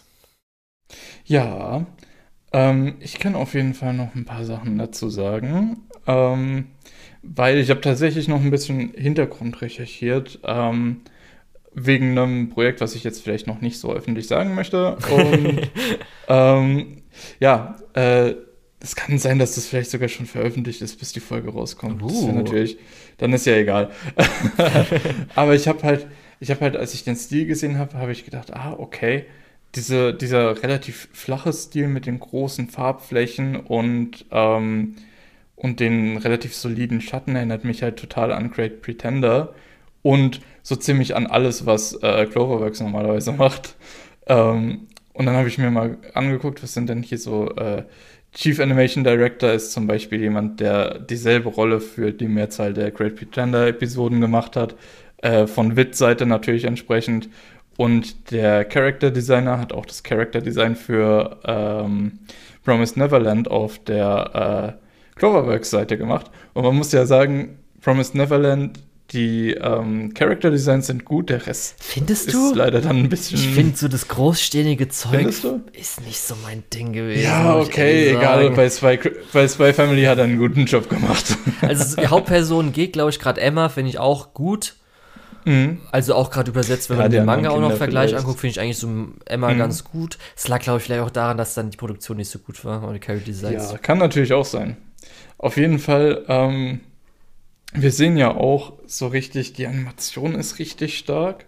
Äh, die Action-Animation ist ja sowieso gar keine Frage. Aber wenn du mal guckst in diesen dramatischen Szenen, ähm, und dramatisch ist halt im weitesten Sinne, adoptiert er das Mädchen oder nicht, ne? Ja. Ähm, wo dann kleine äh, Teile von der Körperhaltung und, äh, eben kurz im Fokus sind. Man sieht, ah, sie stellt sich auf die ähm, Füße, das sieht richtig gut aus. Also sie stellt sich auf die Zähne, das sieht richtig gut aus. Sieht richtig lebendig aus. generell Anja, ja, die Gesichtsausdrücke und so also weiter sind immer mega. richtig gut. Wie so als ähm, kleiner Goblin. Aber auch, aber auch bei, äh, bei Twilight, bei dem Spion, Leute. sieht man äh, oft, wo geht sein Blick hin, ähm, was bemerkt er. Und es wird zwar sehr mit der Animation gefokust, äh, aber er sagt dir halt nie, äh, es gibt keinen inneren Dialog und der sagt, oh, hier ist aber das und das passiert. Aha. Äh, mhm. Nein, es wird alles über die Animation getragen, was gerade bei so einer äh, Serie, gerade in diesen spannenden Momenten, richtig gut ist. Und ich glaube, das machen viele Anime halt einfach falsch, indem dass die nochmal das Ganze über die Tonspur vermitteln. Ja. Ähm, genau. Soweit, dann das Setting ist halt so. Ja, das Setting. Also erstmal Berlin. Spion und Assassinen ist schon mal cool. Mhm. So an sich Attentäter, Spione und dann halt dann richtig Berlin. Kalter Krieg in der Hauptstadt der Spionage, ne? Fantastisch. Ähm, und dann auch diese, diese drei Säulen. Du hast dieses Spionagedrama, diesen, dieses Thriller-mäßige. Natürlich, du darfst nicht entdeckt werden und wir sehen, glaube ich, in der zweiten Folge mit der Assassinen das ganz krass, wo die Bürodamen klatschen und wenn du ähm, zu auffällig bist, wenn du zu andersartig, zu seltsam bist, wirst du direkt mal vom Geheimdienst abgeholt, ne? Mhm. Äh, was ja. ja. auch so eine Spannung immer in selbst alltäglichen Situationen bringt. Also du hast diesen Spannungsteil, du hast diesen Comedy-Teil, wo natürlich Anja ein großer Teil ist, aber auch die Fähigkeiten von Twilight oder äh, von der Assassinin sind halt, wir haben diese Party-Szene ja gesehen, ähm, oh, ich finde diese Partys die, finde ich so gut. Ich liebe es so sehr. Die sind halt auch für, für so Comedy so gut ein, einzusetzen, ne? Ja. Du weißt, was ich meine. Ja. Ähm, da fliegt das Cretin auf dich zu und das wird halt einfach aus der Luft gekickt, ne? Ja, ich liebe es ähm, einfach, ich liebe es einfach so sehr, einfach jemanden so zu sagen, so, ha! Bitch. und, ja, solche Szenen liebe ich halt. Das ist genau das gleiche, was ja, ich vorhin gemeint ja. habe mit bei Sentence of Bookworm, wenn man halt diesen scheiß Adligen so zeigen kann, hier, so als andere, genau, so ein bisschen genau. so, ah, das tut so gut. Ja. Ja, und dann als drittes Standbein hat natürlich Spy Family diesen großen Vorteil, dass die Action-Animation einfach richtig gut ist. Wir hatten jetzt in der ersten Folge eine größere Action-Szene, in der zweiten Folge eine größere Action-Szene und das funktioniert einfach. Die haben einen guten Flow, die sind gut choreografiert, die sind gut animiert. Ähm, ja. Ja. Für mich. Und viel mehr gibt es da halt auch dann ja. nicht mehr dazu zu sagen. Es funktioniert. Ja. Für mich, weshalb ich es noch nicht, ähm, also ich sag mal, der größte Kritikpunkt war so ein bisschen leider, ich fand so, äh, ich verstehe zwar, dass Jors Charakter so ein bisschen ist, dass sie halt wirklich äh, nicht so ganz normal ist und nicht so ganz versteht, was normale Normen sind. Aber dass hm. jetzt sie verfolgt werden, auch noch beschossen werden und so weiter, das fand ich ein bisschen äh, schade. Da hätte ich mir ein bisschen Zurückhaltung noch gehofft. Aber ich weiß es nicht, wie abstrus es noch werden wird in Zukunft, ob das halt auf dem Niveau auch öfters mal passiert. Hm. In, in Zukunft ist, glaube ich, ein gutes Stichwort, weil ich mache mir ein bisschen auch Sorgen darum, dass man sich vielleicht schon jetzt in der Ecke geschrieben hat, mhm. weil äh, man hat diese Mission äh, über Anja in diese Schule zu kommen, über diese Schule an diesen hochrangigen Regierungsbeamten zu kommen. Mhm. Ähm, und das ist eine Mission, die eigentlich nur ja. so eine Laufzeit von drei Wochen oder sowas hat, ne? Ähm, jetzt ist halt die Frage, also Twilight hat schon relativ klar gemacht, dass es so nicht weitergeht. Ja. Und dass er nach dieser Mission diese Familie zurücklassen wird. Äh, Yor hat auch schon relativ deutlich gesagt, hey, wenn, sobald diese Familie mir nicht mehr als Deckung nutzt, dann ist, ist sie halt raus, implizierend, dass sie vielleicht sogar die anderen beiden tötet. Ja. Ähm, und Anja ist so die Einzige, die wirklich in diesem Familienverbund bleiben will über längere Zeit. Und ich weiß nicht, wie man sich da jetzt noch rausschreibt, ohne irgendwo einen großen Sprung oh. zu machen oder so. Ähm, und auf der anderen Seite haben wir im Moment halt auch noch nicht so viel gesehen. Zwei Folgen. Und in diesen zwei Folgen wurde immer ein neuer Charakter eingeführt. Mhm. Es kann natürlich sein, dass das über Zeit nicht funktioniert. Ich glaube aber schon, wir haben ja schon bei Jor so ein bisschen, dass ihr mhm. Verlangen nach einem normalen Leben so ein bisschen drin ist. Wir haben mit ihm, dass er macht es ja. Ich, Leute. Ich halte das auch nicht für 100% sicher, dass das passiert. Nicht falsch verstehen, ne? Ich ja, denke, die, das, das, sind, das nee, sind Gefahren. Was heißt, die's, das ist hundertprozentig, dass es nicht passiert, Lukas. Die bleiben einfach ja, als, ja. am Schluss, falls es irgendwann mal endet, als normale Familie, glückliche Familie ja, zusammen. Nee, es, es geht mir darum, ähm, schon klar, in welche Richtung das geht, aber es geht mir darum, wie viel muss man dafür springen, ne? Ja, ja, ich glaube, wie gesagt, mit den zwei Sachen, die wir jetzt schon eingeführt haben, kann ich mir das sehr gut vorstellen, wie es passiert. Was ich noch sagen will, ist einmal, ähm, ich habe ja schon mal öfters auch so erwähnt, dass ich immer ganz auch cool fände, wenn man mal so, weil natürlich Anime entsteht in Japan, das heißt, wir werden viele Aspekte des Japanischen, des, äh, der japanischen Kultur und des Settings genutzt. Und wie geil es wäre, wenn auch mal, wie zum Beispiel Monster und so weiter, westliche, speziell zum, Beispiel auch mal deutsche Settings genutzt werden. Mhm. Und da ist jetzt, wir haben zwar Berlin, was ja auf jeden ja. Fall West-Ost-Berlin-Trennung, Kalter Krieg durch Spionage ja, wir, es, es so ein bisschen Setting so, übernommen wird. Das freut mich schon mal sehr. Ist zwar natürlich jetzt nicht auf, ähm, du hast ja schon erwähnt, zwar auch mit den mhm. äh, mit hier Geheimdienst kommt und so weiter, nimm dich mal mit, ist äh, inspiriert und so weiter. Das heißt, das gefällt mir schon mal auch so ein bisschen gut, weil mhm. wir das ja auch so aus der Schule kennen, so ein bisschen erfahren haben, wie das ist. Das hat du mich schon mal gefreut. Es Darum, ist nicht Deutschland, es ist Westales und Ostales. Ne? Natürlich. Ne? Und es ist auch nicht, nicht Berlin, nicht sondern Berlin. Es ist Berlin. ja. Darum, das hat mir schon mal sehr gut gefallen. So, ah, okay, geil, das orientiert sich daran, weil oft haben wir ja, wir haben zwar mhm. so ein mhm. bisschen Konflikt, zum Beispiel Princess Principle, aber das geht ja schon krass dann wieder in die ähm, ja, Fantasy-Richtung, dass Fantasy es eigentlich fast nicht mehr wiedererkennbar ist. Es gibt auch eine Folge von Ghost in the Shell, die in äh, Deutschland spielt, aber das ist auch ja. Zukunft. Ne? Ja. Ist auch eher Sci-Fi. Genau. Darum, das hat mich schon mal gefreut. Und ich finde halt einfach dieses Konzept mit, wir haben halt zwei, einmal Spionen, Assassine, die halt geheim sein müssen. Und mit Anja mhm. dieses Konzept, finde ich das, äh, finde ich einfach echt, als wirklich der, die Mangaka sich damals das überlegt hat und also, fuck, ich bin ja genial, muss er sich einfach dabei gedacht haben. Echt so, so, fuck, ich bin ja genial, das ist ja mega gutes Konzept. Das ist so einfach. Es ist so einfach, es lag auf der Hand und all die Leute haben ja. es nicht verstanden. Und einfach Humor hat bis jetzt die, erstmal die cute Momente haben gut funktioniert, auch Humor mhm. echt am Ende der Episode, wo es darum ging, so hier, Vater und Mutter müssen erscheinen. Anja guckt hin, so bisschen so, shit, wir haben aber keine Mama. da muss ich echt ich so, auch, oh, richtig gut. Ich finde auch immer hier äh, Chichi Osutski so süß. Äh, ja. Ich habe übrigens auch in die deutsche Folge 1 reingehört. Man kann das übrigens im Simuldub schauen, Leute. Oh. Äh, eine Woche verzögert. Ja, hätte ich mir auch vorstellen können, dass das so eine Titel auf jeden Fall. Also das ist ja auf, auf jeden Fall. Das ist der no Titel. Ja, ja, absolut. Und ich muss sagen, also klar, Ja hat man jetzt noch nicht gehört, aber ich muss sagen, das ist eine solide deutsche Synchro. Ja. Ich werde natürlich immer ähm, die japanische, gerade mit denen, die besetzt wurden, sind ja hm? einfach top Leute, die dafür genutzt wurden. Ich kenne halt leider keine Synchronsprecher wie der japanischen. Ja, also zum Beispiel, es wird jetzt immer die ganze Zeit gesagt. Es ist, es ist gut besetzt, ja. Ja, es wird die ganze Zeit gesagt wegen Origairo, weil jetzt dann die beiden wieder dabei sind und so weiter. Das Hauptpärchen. Ja. Falls du noch kennst. Dass die zum Beispiel sind und sowas. Aber gut. Es war auf jeden Fall, also ich, man kann echt nicht so viel sagen, weil das, was alle Leute sagen, dass halt der halt richtig Folgen gut ist, wir haben ist halt auch schon so, so lange darüber gesprochen, weil ja. es einfach so gut ist.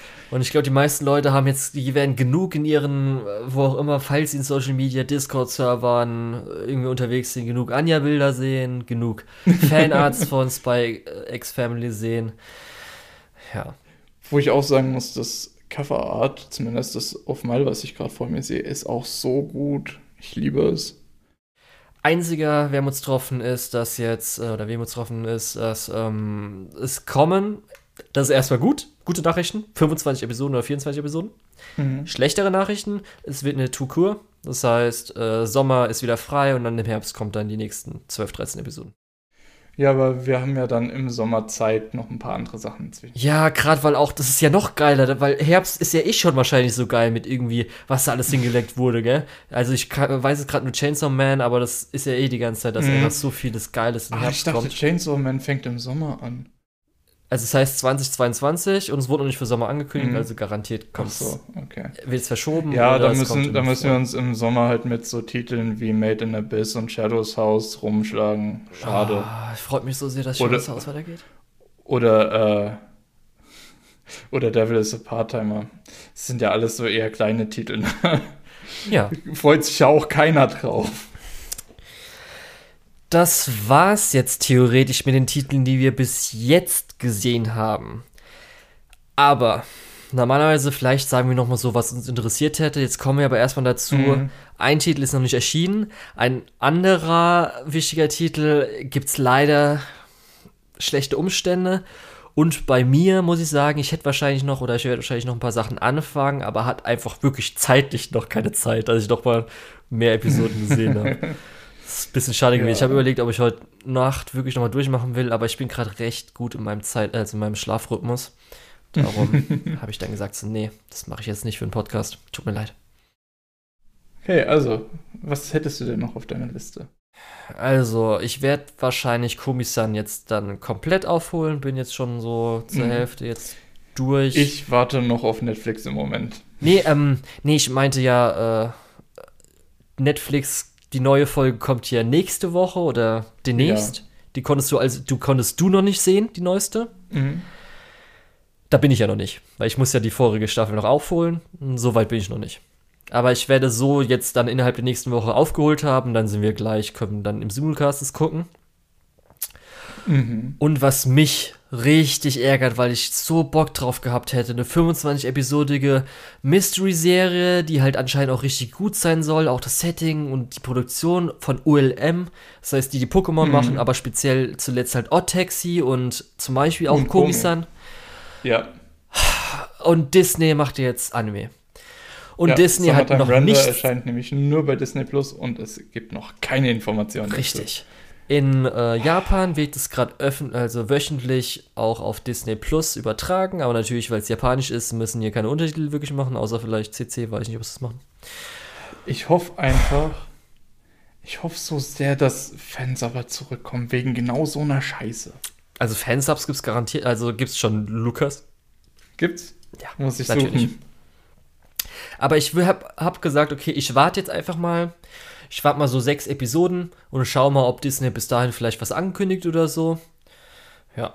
Und sonst ist halt echt, das wäre so ein geiles Community-Highlight gewesen, wo alle schön zusammen gucken können, dann so mhm. Mystery-mäßig und so weiter. Das war halt echt die größte Enttäuschung. Das hat mich ist richtig noch ein Original, ne? Äh, nee, ist kein Original. Nee? nee. Ah, okay, ich sehe es gerade. Darum haben die meisten auch ja. gesagt, dass es gut ist, weil es auch ein gutes Ende anscheinend haben soll. Also so gute Aufgabe. Also also gerade Summertime Render und äh, Komisan sind so Sachen, wo ich mich im Moment sehr drüber ärgere, dass äh, einige Firmen diese äh, jetzt in diese Kultur reinmachen wollen und sagen, ah, Anime ist uns super wichtig mhm. und dann ignorieren, dass Anime halt einfach diese wöchentliche Kultur hat. Äh, die komplette Community, beziehungsweise was heißt die komplette Community, ein großer Teil der Community schaut halt einfach Anime wöchentlich und diskutiert darüber Folge bei Folge. Ja. Ähm, und das zu ignorieren. Ich meine, Netflix macht es im Moment ganz gut, dass es zwei Wochen verzögert anfängt, aber dann Diesmal immerhin drei Wochen so verzögert. Semi, ja, aber dann kommt es immerhin wöchentlich. Ne? Ja. Ist, glaube ich, ein ganz guter Mittelweg, so dass die dann eben auch genug Zeit haben, alles zu übersetzen und was weiß ich was. Ist, ist für mich fein, ne? Aber das Disney dann kommt und halt wirklich gar nichts dazu sagt. Und, oh nein, Anime ist uns aber sehr, sehr wichtig. Ah, fuck. Ja, leider. Ja, das ist ein bisschen schade gewesen, das muss ich ehrlich sagen. So. Hm. Auf jeden Fall andere Sachen, die diese Season gelaufen sind. Kingdom und Love Life kann ich nicht sehen, weil das alles spätere Seasons sind, aber das hätte mich halt interessiert. Hm. Was ich nicht gesehen hätte, was ich aber mich gefragt habe, ob du das hättest angefangen wie sieht es eigentlich aus? Tomodachi Game. Das ist doch wieder so ein Death Game mit irgendwie ja. Gambling oder so. Ja. Wolltest du ja gucken, ob es äh, gut ist oder nicht? Nein. Ich, ich mag keine Death Games. Okay. Ich dachte, das wäre halt ich so dein Guilty Pleasure, wo du einfach nur gucken willst, ja. wie schlecht ist es oder so. Einfach reingucken, um zu gucken, wie schlecht es ist. Ja, du hast damals bei Sheet Hero gesagt, als es darum ging, ob du das anfängst oder so, hast du gesagt, ja, Hate Watchen. Das, nein, selbst das hat manchmal nein. geklappt. Also ich, ich, ja, selbst das hat nicht geklappt. Nee, da hatte ich noch ein bisschen Hoffnung, dass das okay wird. Okay. Ich muss auch sagen, äh, Platinum End habe ich angefangen zu schauen, die erste Episode, weil ich gehofft hatte, hey, vom Death Note Autor, vielleicht ist ein bisschen Nuance drin. Nein, gar nicht. Das ja. ist so kacke. Also. Äh, aber ja, nee, ich, ich muss sagen, ich glaube, ein gutes Death Game würde ich tatsächlich noch mal schauen wollen. Mhm. Aber dann ein gutes. Okay. Und ich glaube nicht, dass Tomodachi Game ein gutes ist, weil das hat so allein von der Optik sieht es schon so aus wie ein typisches nicht gutes Death Game. Okay. Es gab, warte, wie, wie hieß es dann nochmal? Ich, ich gucke gerade nochmal. Mhm. Rede mhm. du weiter. Vielleicht finde ich's. Ach so, ich hätte jetzt nur meinen nächsten Titel genannt. Darum, ich weiß nicht, ob du mich dann unterbrechen willst oder nicht. Nee, nee, nenn deinen nächsten Titel. Okay, den, den ich wahrscheinlich jetzt noch anschauen werde, ist Aoi Ashi in der Reihe von Aoi, Ao, also alles, was blau ist. Blue Period. Mhm. Blue, ja. keine Ahnung was, ich weiß schon. Ja. Nee, ähm, das ist auf jeden Fall ein Sports-Anime von Production IG über Fußball, wo ich mich auch wundere, dass es nicht so krass abgeht. Vielleicht, weil es wie viele Sports, äh, Sports-Anime erst alle ein bisschen eingeführt werden, geht langsam los. Ich bin jetzt nicht der größte Fan von Fußball, aber ich kann mir schon vorstellen, so, wenn man das halt als Anime-Drama so ein bisschen aufbaut. Also Haikyuu als Fußball kann für mich super funktionieren. Ich mhm. brauche da keine Superkräfte wie bei Captain Tsubasa oder so. Da will ich mal reinschauen und ich höre auch zumindest ganz gut vom Ausgangsmaterial, dass das jetzt vielleicht auch so das Ding ist, wo jetzt, ähm, weil jetzt Haikyuu ja, ja vorbei ist und dann vielleicht bald das Anime vorbei ist, dass das halt so nachrücken soll. Ja, Sportanime bin ich auf jeden Fall raus. Ja. Ähm, Außer natürlich bei hier Run with the Wind. Die es gut machen. Run with the Wind ist fantastisch. Ja. Ich glaube auch, wenn zu Blue Lock was kommt, werde ich mir das vielleicht auch anschauen. Ja. Und ja. dann muss ich ehrlich äh, sagen. Ich, ich habe das Death Game gefunden. Ja. Und zwar äh, Juni Tyson Zodiac War war so, ah, ja. das mhm. ist so die untere was, Schwelle ja. von mindestens da. Zodiac War, sag mir doch was. Das sah, das sah halt gut aus, war halt storytechnisch ein bisschen plump, aber es hat Spaß gemacht zu gucken. Das ist die untere Schwelle von Death Game. Alles darunter, mh, hm, keine Chance. Und dann, also Aoashi ist äh, Wahrscheinlichkeit hoch, dass ich es noch schaue. Äh, Shield Hero wahrscheinlich jetzt dann nicht mehr. Ich gucke einfach noch mal Episode ja, 8 nee, wieder, so der Arc ist, so wie es Leuten gefallen, aber wahrscheinlich nicht. Und dann ist was unwahrscheinlicher, ich muss da mich nochmal informieren, wie die Leute es jetzt fanden, ist tatsächlich Birdie Wing Golf Girls Story. Mhm. Es ist auch ein Sports-Anime, natürlich über Golf mit weiblichen Protagonisten und das geht eher noch mal so ein bisschen, weil ich gerade auch Captain Tsubasa erwähnt habe, mit äh, Sports-Anime, die Fähigkeiten haben, so eher. Habe ich jetzt auch noch nicht rauslesen können, was die Leute, wie gut die es finden. Hat jetzt eine 6,6, aber. Anime ist halt für mich im Moment raus. Ja. Sonst wäre es vielleicht auch interessant gewesen. Es gibt ja dann auch noch, wie heißt es, Dance, Dance, Danseur. Ähm, scheint ja, ja auch. Aber ich auch nicht, was es ist, habe ich mich nicht informiert, was bei Disney Plus ist. Aber anscheinend, ja. das Dumme ist, es ist von Disney Plus lizenziert, aber ist jetzt auch auf Crunchyroll. Hat mich so gewundert. Weil es läuft in Japan auf Disney Plus, dann dachte ich, ja, okay, das ist jetzt halt irgendwann mal bei uns oder sowas und das ist jetzt von Crunchyroll nicht die internationale Lizenz spendieren wollen. Und ich immer so, hä, was ist denn da los? Aber gut. Und als letztes würde ich gerne noch eine Warnung aussprechen, weil es noch nicht angelaufen uh. ist und darum kann ich möglicherweise, also jetzt, wenn die Leute es hören, leider angelaufen ist, aber ich kann möglicherweise noch Leute warnen, dass sie nicht A Couple of Cuckoos sich angucken sollen. Ja, das wollte ich kurz gesagt haben. Warum? Beginnt bitte nicht, Möchtest das Ganze noch? anzusehen, aber so wie ich es auch schon sehe, wie viele Mitglieder es schon auf Mal hat und so weiter, ist es halt so das Ding, was die Mainstream-Leute angucken werden und gut finden werden, so das Shield Hero von der Romance, ähm, vom Romance-Genre. Aber allen anderen würde ich einfach empfehlen, das nichts zu sehen. Bitte sehr. Was ist das so? Das ist ein richtig schlechter Romance-Harem-Comedy-Zeugs. Also okay, ich weiß nicht, ob man es jetzt Rahmen haben. Nee, ja. musst, musst du nicht näher beleuchten. Ja. Das ist für mich sowieso direkt in, uninteressant gewesen. Ja. ja. Gut. Ja. Hast du denn noch ein Fazit zu der Season? Freust du dich oder bist du eher enttäuscht? Also, ich habe mich gefreut, als ich so gesehen habe, was so die großen Hitter waren. Dann war ich so ein bisschen, weil ich habe ja dann nicht so viel Zeit gehabt, aber dann auch so ein bisschen gesagt, okay, ich habe jetzt gerade noch nicht Lust, habe mir mal zwei Wochen gegönnt, die meisten Sachen nicht anzufangen. Und dann dachte ich auch schon so, okay, jetzt fängt es wieder so an. Ist ja oft in der Season am Anfang hat man richtig Bock drauf und dann merkt man so, irgendwie ist das mhm. meiste auch eher so, meh. Aber dann habe ich wirklich so gemerkt, so spätestens mit als äh, die zweite Folge von ähm, Your Boy Kong Ming kam, habe ich ja richtig Bock. Und dann habe ich halt jetzt die ganzen auch teilweise mittelmäßigeren Sachen angefangen und da ziehe ich auch richtig viel Spaß draus wo ich gedacht habe, okay, selbst so also Rike Koi macht mir auf einmal richtig viel Spaß, der Eimer macht mir Spaß, dann hier Healer Girl, wo ich gedacht habe, okay, gucke ich mal rein, macht mir auch auf einmal Spaß, der Isekai, oder die Isekais, die ich diese Season angefangen habe, macht mir Spaß, einer ist halt Trash, macht mir Spaß, einer ist einer meiner Lieblings-Isekai, macht mir Spaß, und dann ist einer, der mal richtig gut ausgeführt wurde, also der gut ausgeführt wurde, solid ausgeführt wurde. Und so allen mit so Heavy-Hittern wie halt Kaguya und dann noch Spy X Family ist eine richtig gute Season. Also wirklich, gerade nachdem wir letzte Season wenig Abwechslung hatten, macht das richtig hm. Spaß einfach. Ich habe richtig Bock auf Anime im Moment. Ja, sehe ich ähnlich. Die äh, Quantität ist halt einfach relativ hoch und ja. viele von diesen Mid-Level, äh, Mittelfeld-Sachen sind richtig gut. Äh, und es gibt halt auch so Überraschungen wie Conming und äh, ja, und dann hat man natürlich generell diese beiden großen Dingers bei Family und Kaguya, die einfach, äh, wo man wusste, die werden gut, beziehungsweise was heißt wusste, wo man ziemlich sicher sein konnte, dass die gut werden. Mhm. Und die liefern halt im Moment auch ab. Ja. Also entsprechend, äh, ich kann mich dir da nur anschließen. Es macht im Moment wieder richtig viel Spaß, Anime-Fan zu sein. Ja. Aber echt.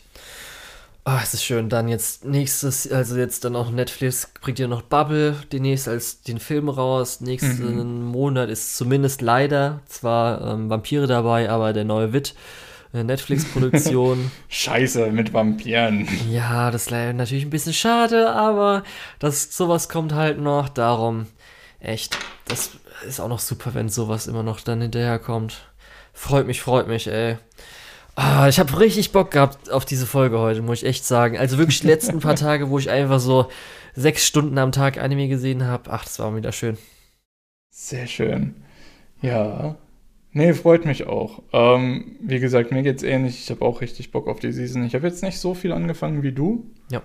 Äh, aber vielleicht hole ich okay. ja noch ein paar Sachen nach, nachdem du mich jetzt so äh, mit deiner Expertise beraten hast. Gut, dann würde ich mich aber schon mal verabschieden. Hm. Ähm, ich bin der Lukas oder der Tetz und unter der Tetz findet ihr mich auch auf MyAnimalist und Twitter. Und wir haben uns doch ganz gut dran gehalten. Hätte ich vielleicht bei der Begrüßung nicht so abhetzen müssen. naja, bis zum nächsten Mal. Tschüss. Ich war der Julian. Mich findet man unter MyAnimalist und Twitter unter Luke Ohl. Jetzt bin ich voll rum raus. Kann ich auch sofort sagen, ich glaube, auf Spotify kann man uns jetzt auch mal bewerten oder sowas, oder? Gibt es so Sternbewertungen, habe ich irgendwann mal gesehen, als ich mal geguckt habe. Und gerne Kommentare rüber schreiben, ob ihr uns gut fandet. Aber, nee, äh, was, was sage ich dir immer danach? Ach, genau, die nicht lizenzierten Anime in Deutschland.